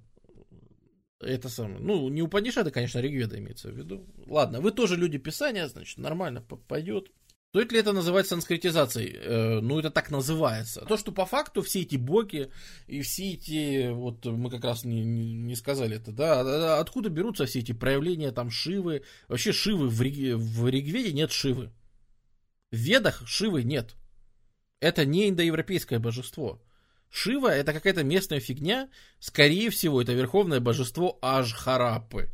Если вот то рогатое чудище, которое на харабских монетах пляшет, и, ну, его ассоциируют чаще всего с Шивой. Скорее всего, может, ну, наверное, или из него произошло, произошло Шива. Теперь это становится ведущим, ведущим, он танец свой танцует, на тарадж, там все такое. То есть, э, конечно же, конечно а какие-то крутые боги, это стали, которые раньше были богами, это теперь его просто проявление.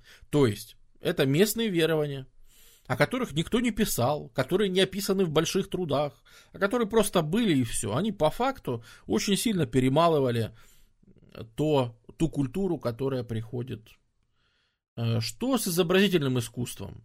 Пластика хорошая. Хорошая пластика, то есть изображение в камне, э, на храмах, на вот этом всем. Э, храмы действительно вот такие вот, как мы показывали, там Каджураха там и все такое, где, ну, я что, не буду еще раз включать, вы все помните, раньше на стриме было.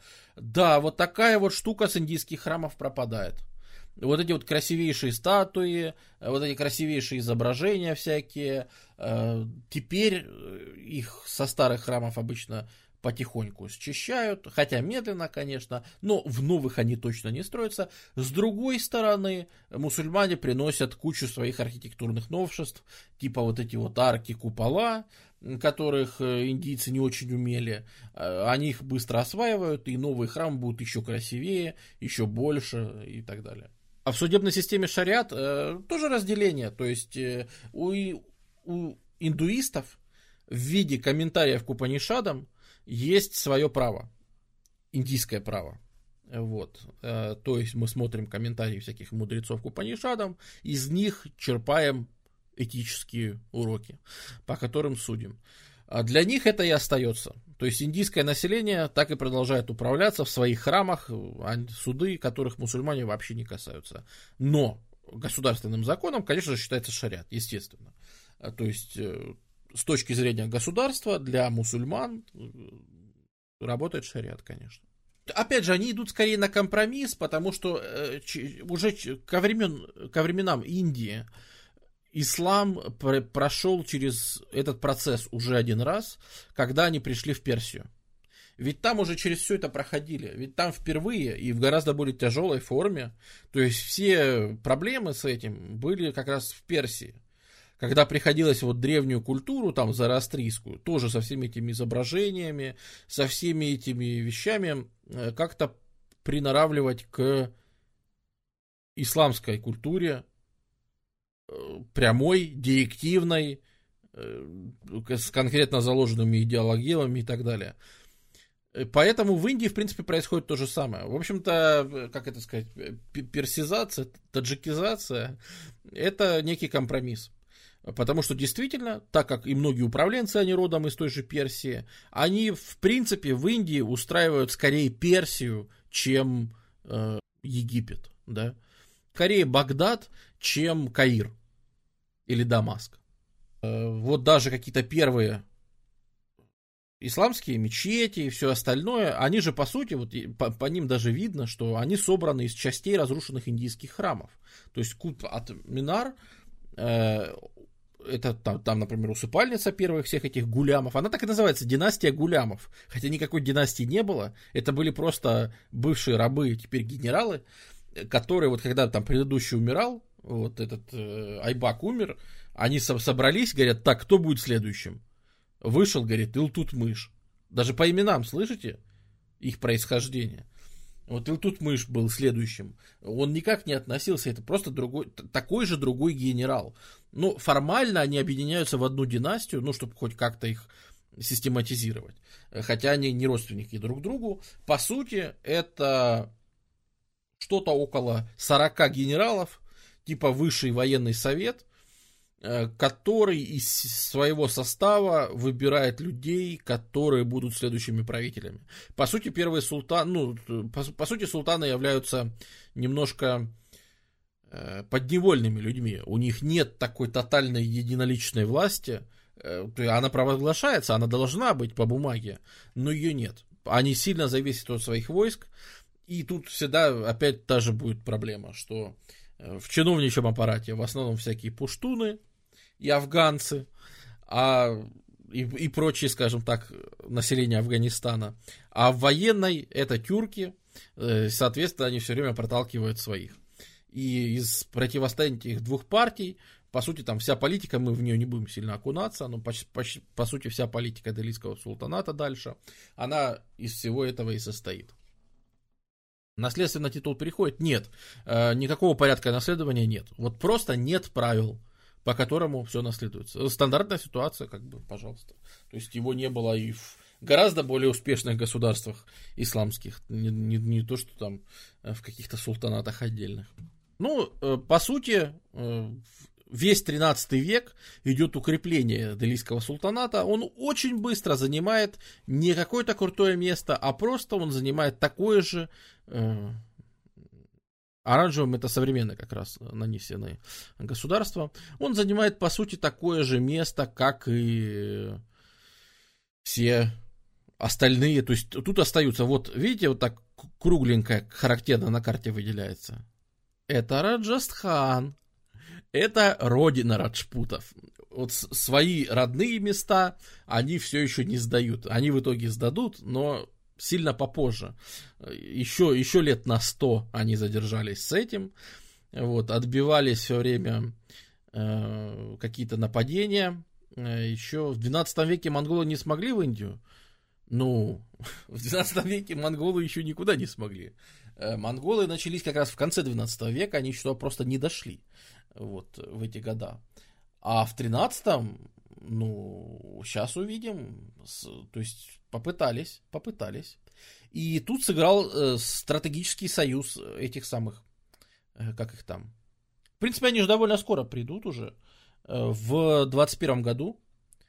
Действительно, когда приходят монголы, они же пытаются и, и в Индию, и в Индию протащиться. Э, 1221 год, ничего не получается. Э, отбивают, причем отбивают совместно делийско-раджпутские войска.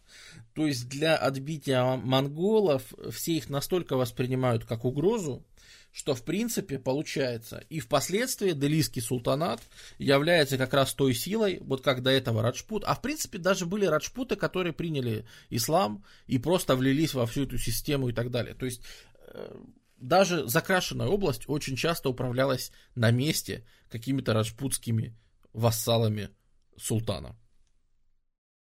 И по сути, раджпуты э, армию Северной Индии, я же говорю, вплоть до британских времен, они входили, представляли и так или иначе были в эти армии включены. Нашествие монголов в Индию будет несколько. И забегая немножко наперед, вот если спросили, то и про 13 и даже немножко в 14 век, действительно весь 13 век, уж если мы об этом заговорили, э, будет посвящен отбитию монголов. То есть это будут компании 21-го, это будут компании, даже когда Хулагу придет. И сейчас опять надо не сказать лишнего, хулагуиды будут не раз пытаться захватить. Э, особенно, когда это пойдет там вообще подряд 1279, 1296, 1299, 1303, 1304, 1306, 1307, 1308. Это все большие вторжения монголов, которые отбиты все, и монголы просто не прошли. По сути, вот тебе и Илтутмыш, вот тебе и все остальные – они сыграли большую роль. Хоть они и сами захватили Индию, но они ее захватили для себя, а не для монголов. И от монголов они ее защитили. А так кто знает? Вот э, Афганистан они не защитили. То есть э, местные султаны, они же подчинялись хотя бы формально э, афганцам. Они же от них пришли, от гуридов. Так вот, гуридов монголы снесли там просто вообще, как этих, ну, в пух и прах от э, Хорезма, там, от всего, что там находилось, вот там севернее, там вообще ничего не осталось. Поэтому неудивительно, конечно, что... То есть монголы Афганистан превратили в Афганистан. Вот. И там все, все стало очень печально с тех пор. Возможно, то же самое ожидало Северную Индию. Не могу ответить. Вот. Опять же, Делийский султанат начинает чеканку монеты адекватной, которых там давно не было. И вот кто-то спрашивал, а почему они не захватили э, дескать, Южную Индию. Захватили, только не сразу, а еще лет через сто. Когда пришел Аладдин, у которого были э, хорошие полководцы, о них мы тоже сейчас расскажем, Малик Кафур, который был личным полководцем и близким другом Аладдина, очень близким другом Аладдина, очень, очень близким другом Аладдина. Вот Малик Кафур хороший показатель. Малик Кафур кто? Мусульманин. Малик Кафур кто? Э, раб. Но при этом он же по происхождению индус. Он же местный. И вот, вот тебе синтез цивилизаций. В средние века, в, в, в 12 веке, в Индию наконец-то приходит рабство.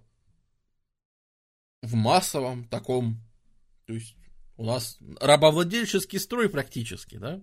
Почему? Потому что реформы того же Алладина, Э, рыночные, они прям так и назывались, рыночные реформы. Но касались они того, что на рынках теперь должны в том числе и выбор по рабам представлять. То есть рынки индийские, на которых раньше рабов не было, теперь торгуют еще и рабами как общеупотребительным товаром. Потому что, в частности, вот этих вот ребят, делийское управление запарило, что рабов надо все время заказывать откуда-то из Каира, там выписывать, из Багдада, из Дамаска и так далее, это далеко, это тяжко, сложно и, и вообще.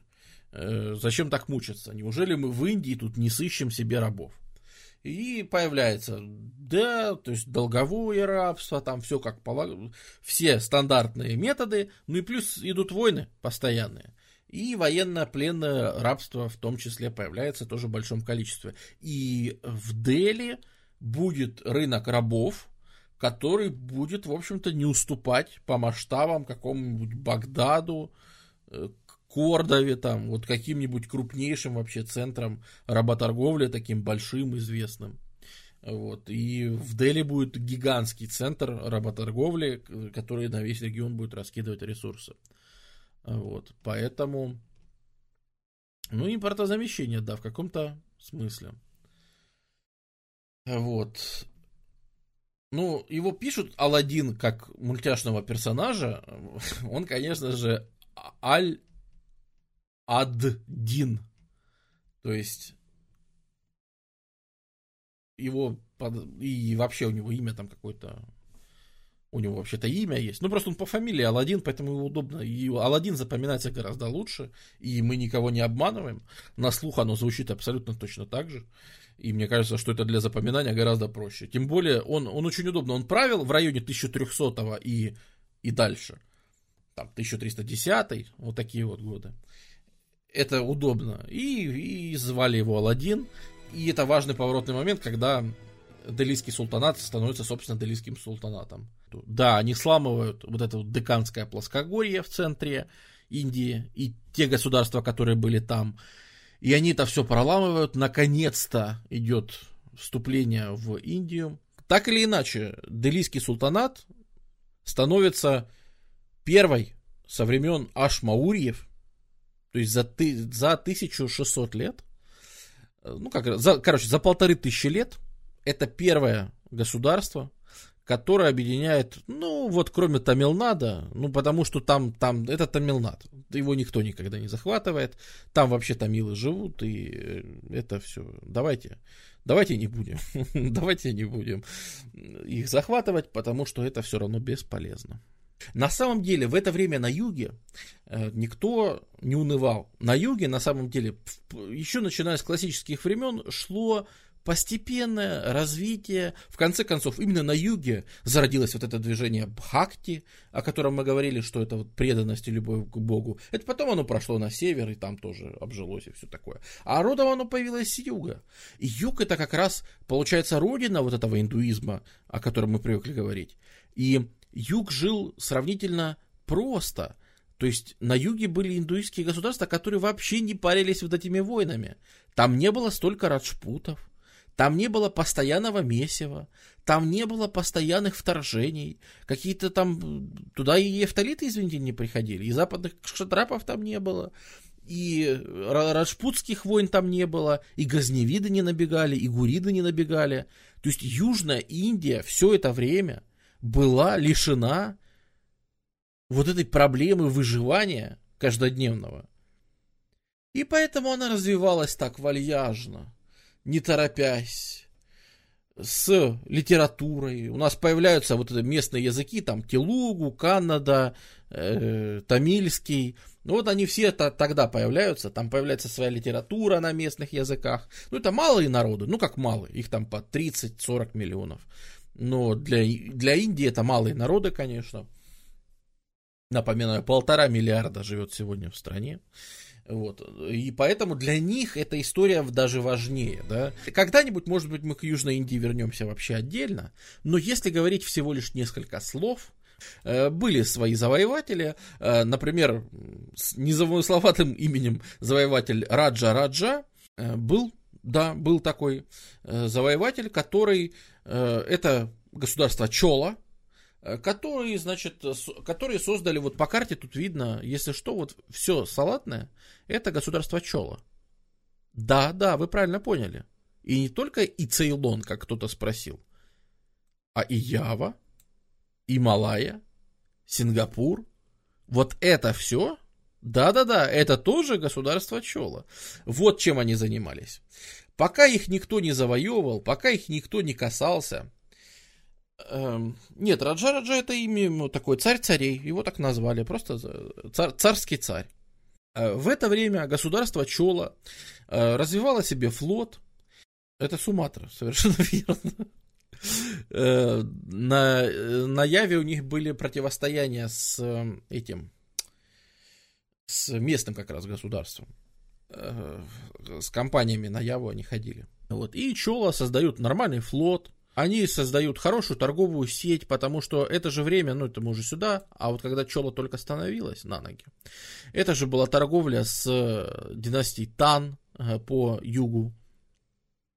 Тут есть побережье Керала, и на, на него, опять же, люди открыли мусоны, понимаешь, э, с открытыми мусонами торговать это просто чудо, чудо, а не торговля, потому что, представляешь, вот тут вот есть на в Африке, на побережье Суахили. И здесь есть прекрасные города торговые. Ну, какой-нибудь Занзибар.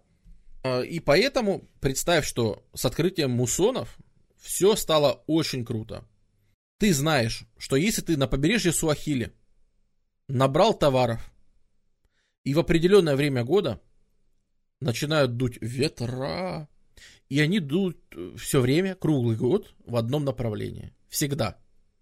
И они вот дуют примерно так в одну точку. И ты можешь быть уверен, тебе не нужен ни компас, ни компас. Ты можешь быть всегда уверен, что ты затарился жемчугом в Африке, и ты выходишь без любого оборудования в открытое море, в океан, расправляешь парус, тебя сто процентов принесет на, на Малабарское побережье. Просто плыви по ветру. Поэтому э, торговля Африки, а тут же эти арабы подключаются, да, которые идет все в челу, потом по суше, а гнать тут как раз неудобно из-за ветров и течений, а вот по суше они перетаскивают эти товары в порты на восточном побережье, и отсюда идет торговля э, с Юго-Восточной Азией.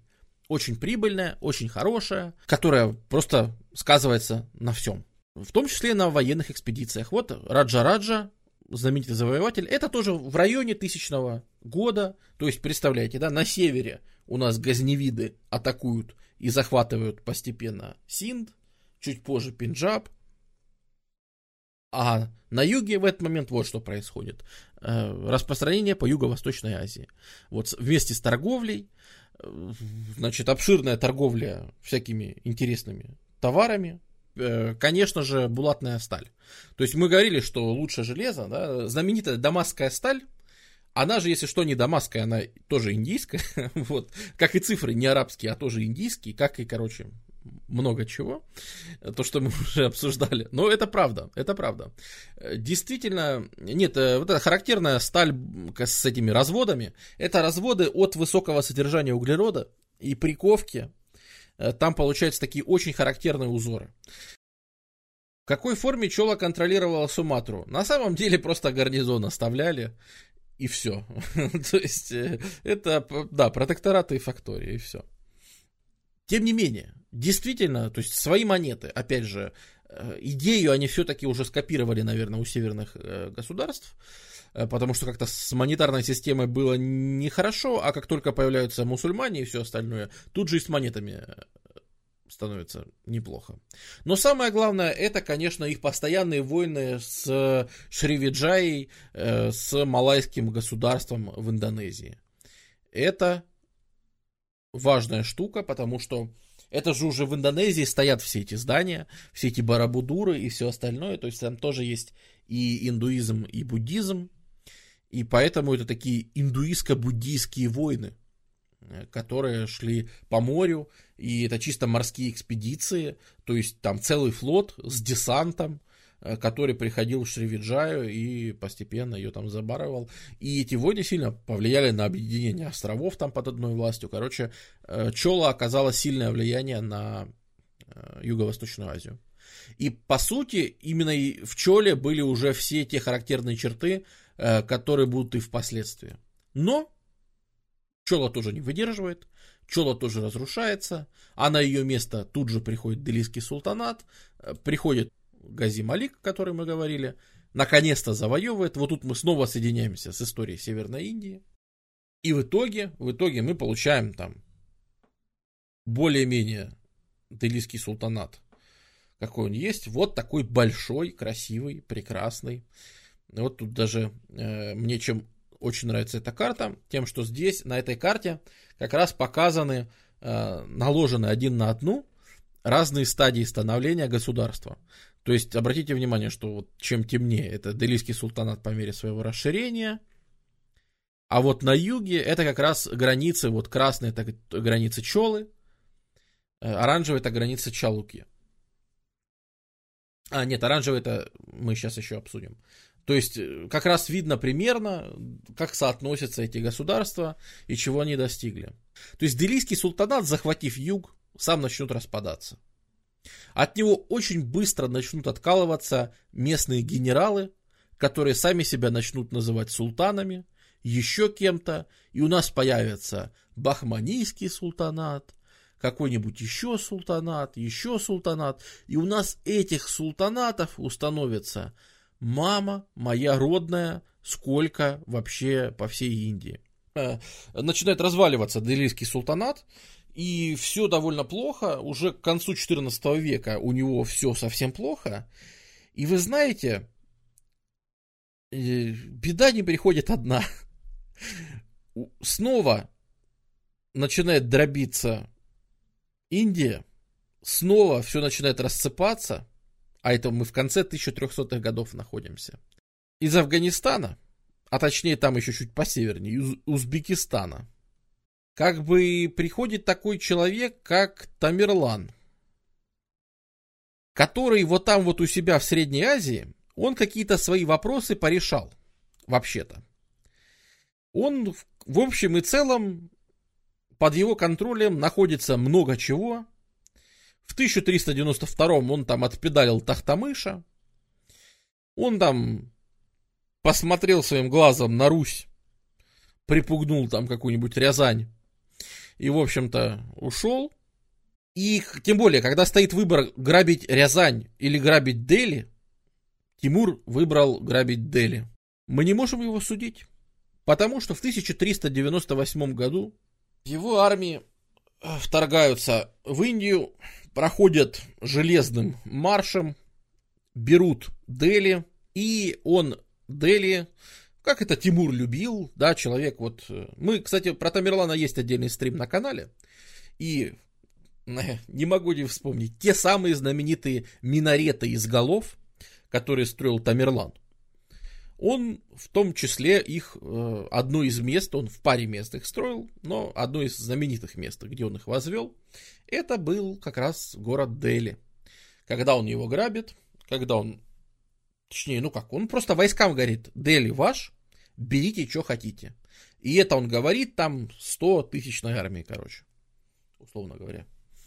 Вот. И эта армия говорит, надо же, какая, какая, какая прелесть.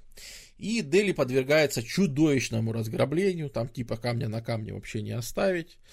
Э, он, в принципе, лежит в руинах. И там Мерлан это все разрушает, говорит, кажется, моя роль здесь закончена, и просто уходит. Он формально оставил там какого-то своего этого раба тоже, типа, султаном. Но этого султана его скоро задушили, отравили. Это, опять же, стандартная история, то есть... Э, но это уже даже никого не интересовало, потому что все, что можно было взять, они взяли оттуда. И больше их как бы Индия не интересовала. И, в общем-то, из Индии он ушел и уже как бы не возвращался. Но пограбил прекрасно. И после этого Делийский султанат уже не восстановится. Он протянет еще аж сто лет. Но не восстановится. То есть он будет таким... Он даже не будет самым мощным султанатом из индийских.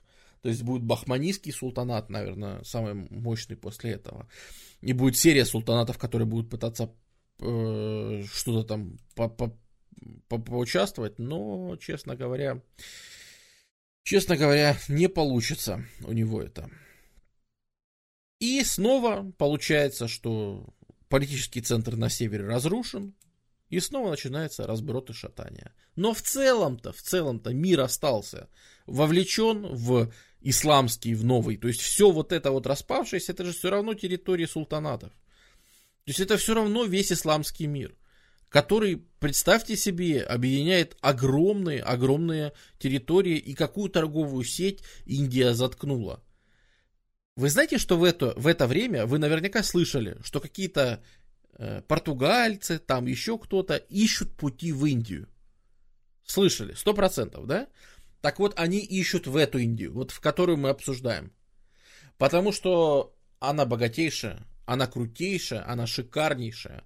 Но, к сожалению, в 1453 году э, Константинополь пал. В смысле, приходит Османская империя, которая сообщение для немусульман по суше практически прекращает с Индией. И Индию эксплуатирует и пользуется ее богатствами и всем остальным исключительно исламский мир. И он на этом всем жиреет и богатеет. Торговля здесь просто цветет и пахнет. Это торговля специями, торговля, вот все знаменитое, все эти африканские перчики туда, корицу оттуда. Это же все м-м, и жемчуг, и металлы, и производство хлопка э, стоят вот там на побережье на Малабарском есть целые города, которые заняты хлопком. Шелк, очень высококачественный шелк производится в Индии. Эм, напоминаем, что Китай уже к этому моменту давно потерял монополию. Наконец-то в Индии появляется бумага, на которой более-менее хоть запечатлены, опять же, ну, еще со времен арабов история записана, но теперь она еще более хорошо записана. Вот, теперь, э, теперь, значит, теперь здесь просто все прекрасно. И вот какое-то время, там, 15 век, 16 э, здесь все, ну, по крайней мере, 15 ладно, 15 век, здесь, конечно, просто, просто прекрасное время, прекрасное время э, в плане торговли внешней. Как вы видите, все торговые пути, они тут вокруг Индии, да? Потому что внутри Индии происходит э, нечто другое. внутри Индии происходит вот что. Внутри Индии происходит мясо, извините, мясо. Э, внутри Индии происходит снова то же самое, что было в конце э, классической эпохи. В конце Индии происходит масс вот это дробление и тотальная война, которая просто не знает вообще ни границ, ничего. В 1488 году, как вы знаете, Бартоломео Диаш открыл мыс Доброй Надежды. Вот. Спустя некоторое время э, Васка Дагама открывает Индию. Васятка, э, в так, именно в таком виде сегодня, Васятка Дагама открывает Индию. Так вот, открывает он именно Виджая Нагар. Тут очень удобно по карте смотреть, тут э, река Кришна, и, собственно, это, это хорошая граница, по которой все время видно, ну что, то есть это географический тоже раздел, по реке Кришна всегда шла граница. И на этой реке вот честно, Вот эти вот султанаты, которые тут находятся, ну тут был Бахманийский большой, эта карта, видимо, чуть позже, да, это 1525 уже, вот, э, тут вот это его оставки, э, Бидар, э, Биджапур, э, все остальные, но это все был Бахманийский один султанат, и он воевал с Виджаянагара. И это эпическая история, которая вспоминается по сей день, если вы, э, собственно, не удивляйтесь, но вы можете, например, символику этого империи индуистской увидеть даже сегодня. Когда идет какой-нибудь погром в каком-нибудь э, Аллахабаде, э, то индуисты, как символ борьбы с мусульманами, вывешивают флаги, э, то есть шафрановые флаги, э, это цвета империи Виджаянагара. И в том числе ее государственную символику, э, значит, там мечик, кабанчик, сам этот очень ярко-желтый цвет и так далее. И вообще это очень характерно, это, это можно увидеть по сей день. Э, то есть для них это символ именно борьбы с типа, типа индуисты против мусульман. Хотя для современников это было немножко не так. Для современников все-таки ну вот, э, когда у нас там будет э, огромное сражение чуть позже, да, то мы увидим, что там на стороне Виджаянагара погибло 4 генерала-мусульманина, а на стороне э, Бахманийского султаната у нас будет, ну, союза, точнее, местных султанатов, у нас будет из 56 генералов 20 с чем-то будут индуистами. То есть это не совсем, для современников это было не совсем такая война, вот, но сейчас она воспринимается и как бы в сознании индийском, современном, она выглядит именно так, что это противостояние индуистов и мусульман, вот, которые своими телами э, закидали, э, значит, этот самый, закидали реку Кришну бедную и удобрили ее тут.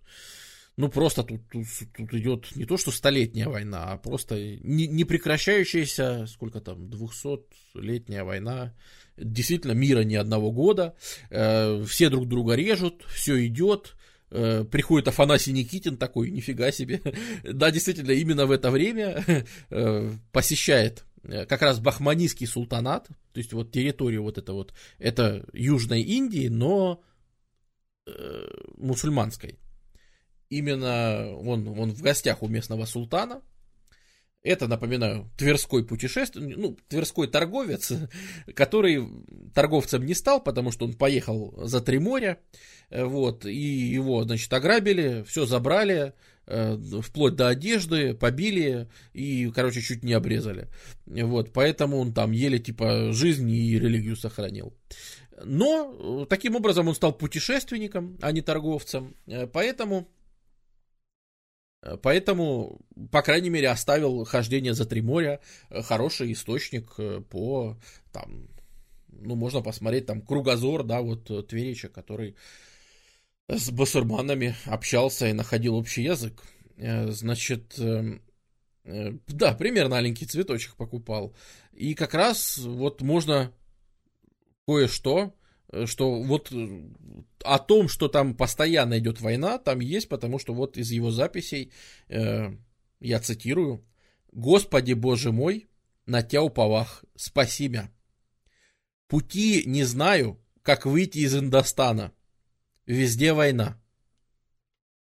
Э, то есть, понятно, что человек, в принципе, в достаточно неприятной ситуации оказался, да, по сути, сам по себе, без какой-то торговой серьезной миссии уже, без чего-то, э, и ему надо просто вернуться домой. И вообще непонятно, как оттуда. То есть не могу найти пути, как выбраться из Индостана. Достаточно печальная вообще история. Вот. Ну, а с другой стороны, он в том числе и быт индуистов тех же он описывал, что э, есть тут индейская страна, а, есть индейские страны. Но опять же, это на тот момент это 100% имеется в виду Виджая Нагара. Все э, бабы все ходят брухаты, в смысле беременные, а дети родятся на всякий год, а детей у них много. А мужики и жонки все ходят ногы, а все черные. Я, я куда хожу, то за мною людей много, додивуются белому человеку. Вот такие вот описания. А, э, да, и там же он писал, что а веры у них 84 штуки. Э, вер в Индии 84 веры, а вера с верою не пьет, не ест, не женится. Собственно, э, касты, точнее джати, вот они, тоже подметил, что действительно есть и такое. Очень интересно синкретизма ислама и индуизма рождается очень интересная религия, наверняка слышали, сикхизм. Это вот вам яркий пример, как религия перемалывалась. Э, и, ну, все-таки Индия не может, да, без этого. Э, в Пенджабе э, появляется вот, был такой Нанак в конце 15 века, который, в принципе, по сути, он был индуистом, он был бхакти, но принимать ислам не стал. И там очень хорошо видно, да, что э, это, это микс, как раз микс. С одной стороны, это отречение от э, кастовой системы. Сикхи все равны. Все они люди, и более того, они должны быть все вооруженными людьми, да, священный кинжал, священное там оружие, которое есть у каждого сикха, и вот у них даже до недавних пор были проблемы в самолетах там везде, но что Сик по религиозным убеждениям не имеет права отдать свое оружие, типа средства защиты. Ну, а все-таки в аэропортах их немножко смущаются, да, что вот они с кинжалами ходят. Поэтому сейчас, ладно, они там друг другу разрешили ходить с бутафорскими, вот, так что они сейчас с пластмассовыми ножами ходят в этом. Ну, то есть они ходят с настоящими, конечно, э, на время аэропорта сдают в багаж, оружие, а сами ходят с бутафорским, ну, в салон. Вот. Но, с другой стороны, это абсолютный монотеизм, то есть жесточайший, есть только один бог. Э, это изначальная книга Ади Гранг, то есть Писание. Э,